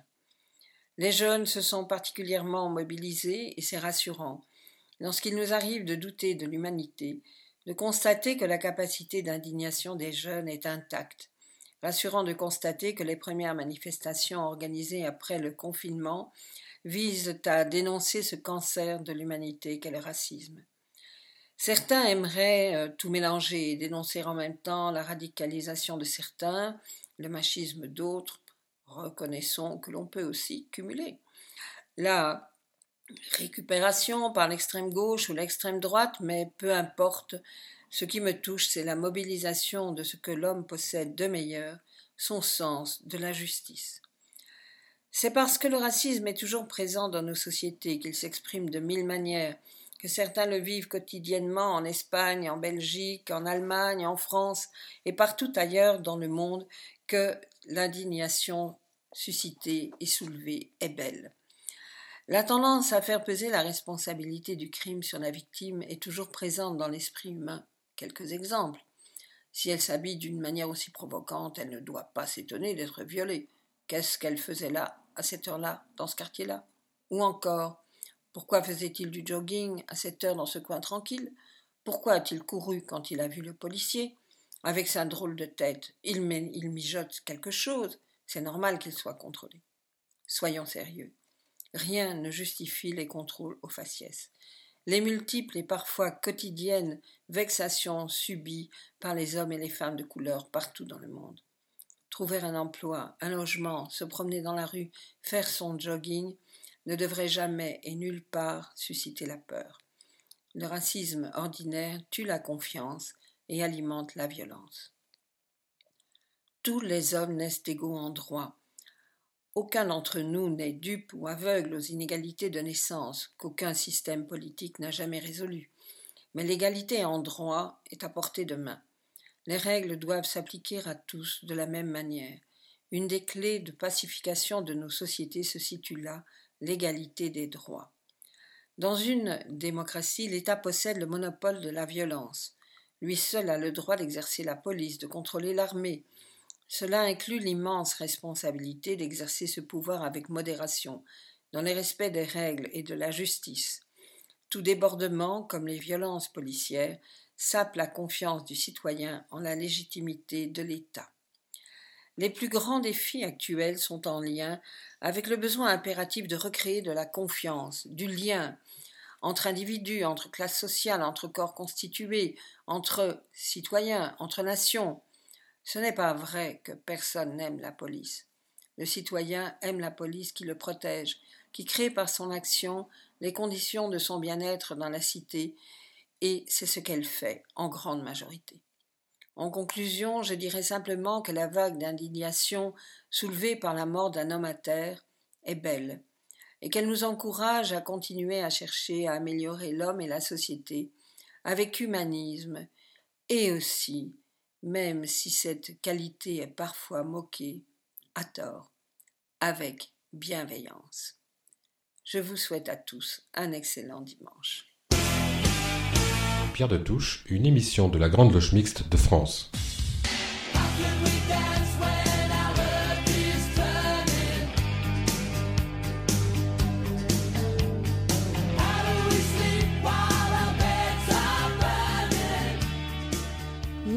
Scientifiques quant au changement climatique annoncent-ils un effondrement civilisationnel?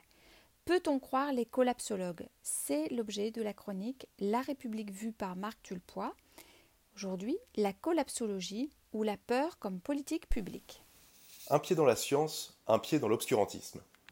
Ce paradoxe constitue à lui seul la matrice intellectuelle de ce qu'il est convenu d'appeler la collapsologie. Le dictionnaire Le Robert, qui a décidé de l'inclure dans les nouveaux mots cette année, le définit de la manière suivante. Courant de pensée annonçant une catastrophe écologique imminente et l'effondrement de la civilisation industrielle. On voit donc qu'il y a deux fondements à la collapsologie. Un fondement écologique, d'une part, un fondement économique, d'autre part. Une civilisation fondée sur le capitalisme courrait irrémédiablement à sa perte du fait de l'épuisement des ressources qui en découlerait.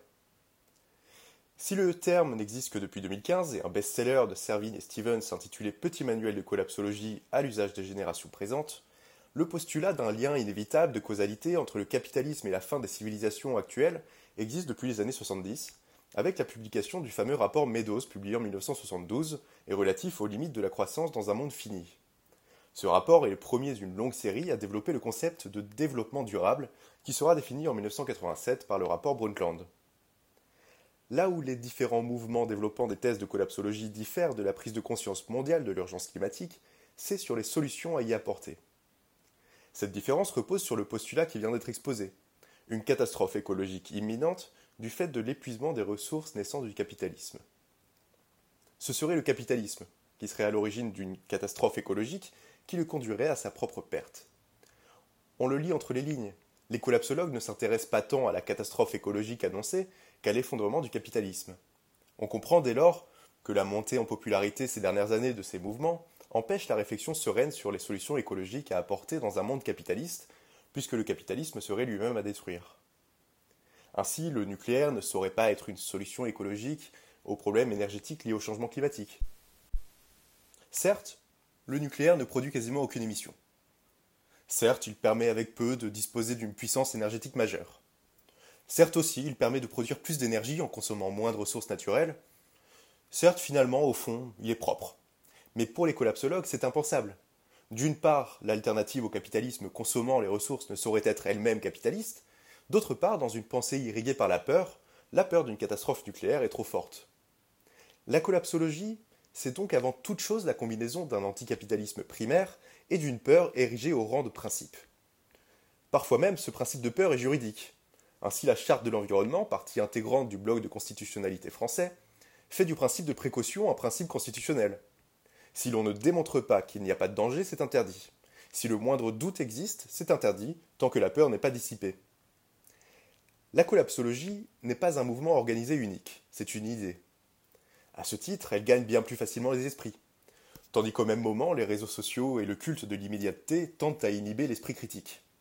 Ainsi, selon une étude de l'Institut Aristoclès intitulée Collapsologie, réalisme ou catastrophisme, 72,4% des Français sont d'accord avec le postulat de Greta Thunberg, apôtre de la collapsologie, selon lequel tout peut s'effondrer, pour des raisons qu'ils estiment à 88,9% liées à l'environnement.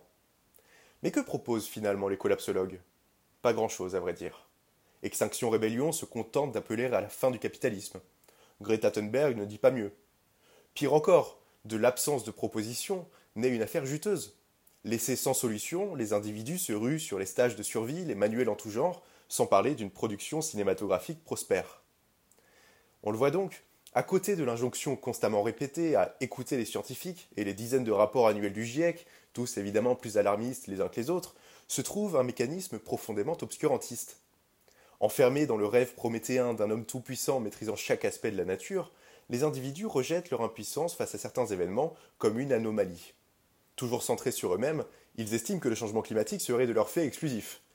Et ne maîtrisant pas tous les ressorts scientifiques de ce phénomène maintes fois observé dans l'histoire, préfèrent y accoler une cause simple, ici le capitalisme. Ainsi, l'appel à la science n'est rien d'autre, dans le cas précis des collapsologues, que le cache-misère d'une peur profonde et inéliminable. Un pied dans la science, un pied dans l'obscurantisme. Voilà la recette de l'être moderne qui ne se définit que par sa profonde angoisse. Mais ne perdons jamais de vue que la peur ontologique ne saurait jamais dicter une politique publique efficace. Le défi climatique ne sera relevé que par le pragmatisme. Notre émission touche à sa fin. Merci à toute l'équipe de Pierre de Touche qui contribue chaque semaine à la production de cette émission, ainsi qu'à Gilles Solière qui la réalise et à l'équipe de Radio Delta qui l'accompagne. N'hésitez pas à nous rejoindre sur les réseaux sociaux, Facebook, Twitter et Instagram.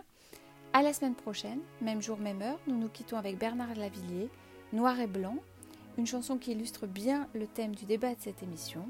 À dimanche prochain.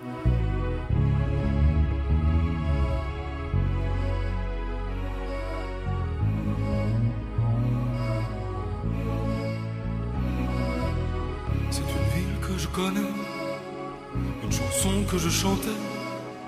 Il y a du sang sur le trottoir.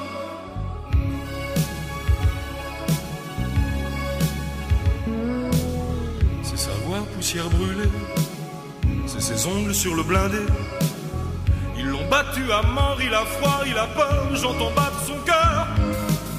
De n'importe quel pays, de n'importe quelle couleur. mpona baboka nyonso avec des mots, on passait sous le manteau, qui brillaient comme des couteaux.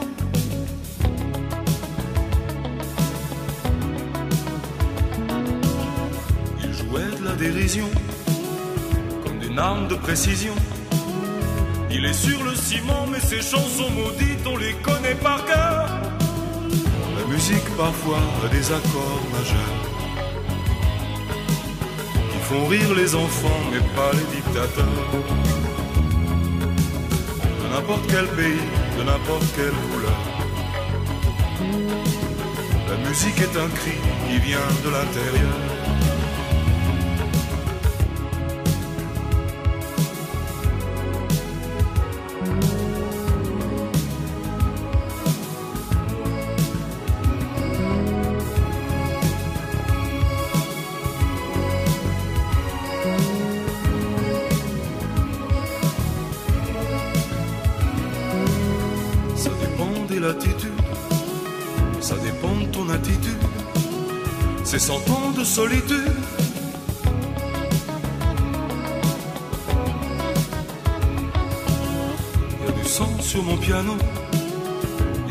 Sur mon tempo.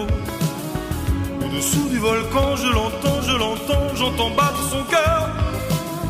La musique parfois a des accords mineurs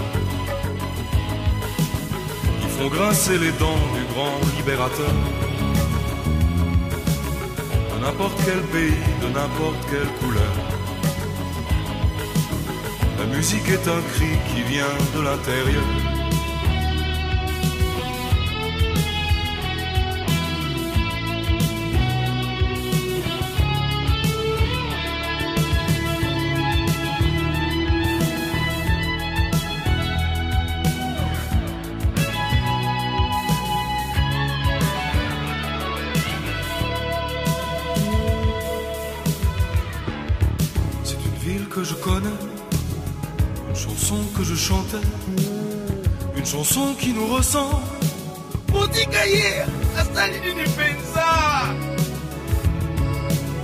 C'est la voix de Mandela, le tempo Dr. Fella. Écoute chanter la foule avec des mots qui roulent et font battre son cœur. De n'importe quel pays, de n'importe quelle couleur. La musique est un cri qui vient de l'intérieur. De n'importe quel pays, de n'importe quelle couleur. La musique est un cri qui vient de l'intérieur. De n'importe quel pays, de n'importe quelle couleur. La musique est un cri qui vient de l'intérieur. mpona bamboka nyonso mpe na mikolo nyonso La musique est un cri qui vient de l'intérieur. mpona bamboka nyonso mpe na mikolo nyonso est un cri qui vient de l'intérieur.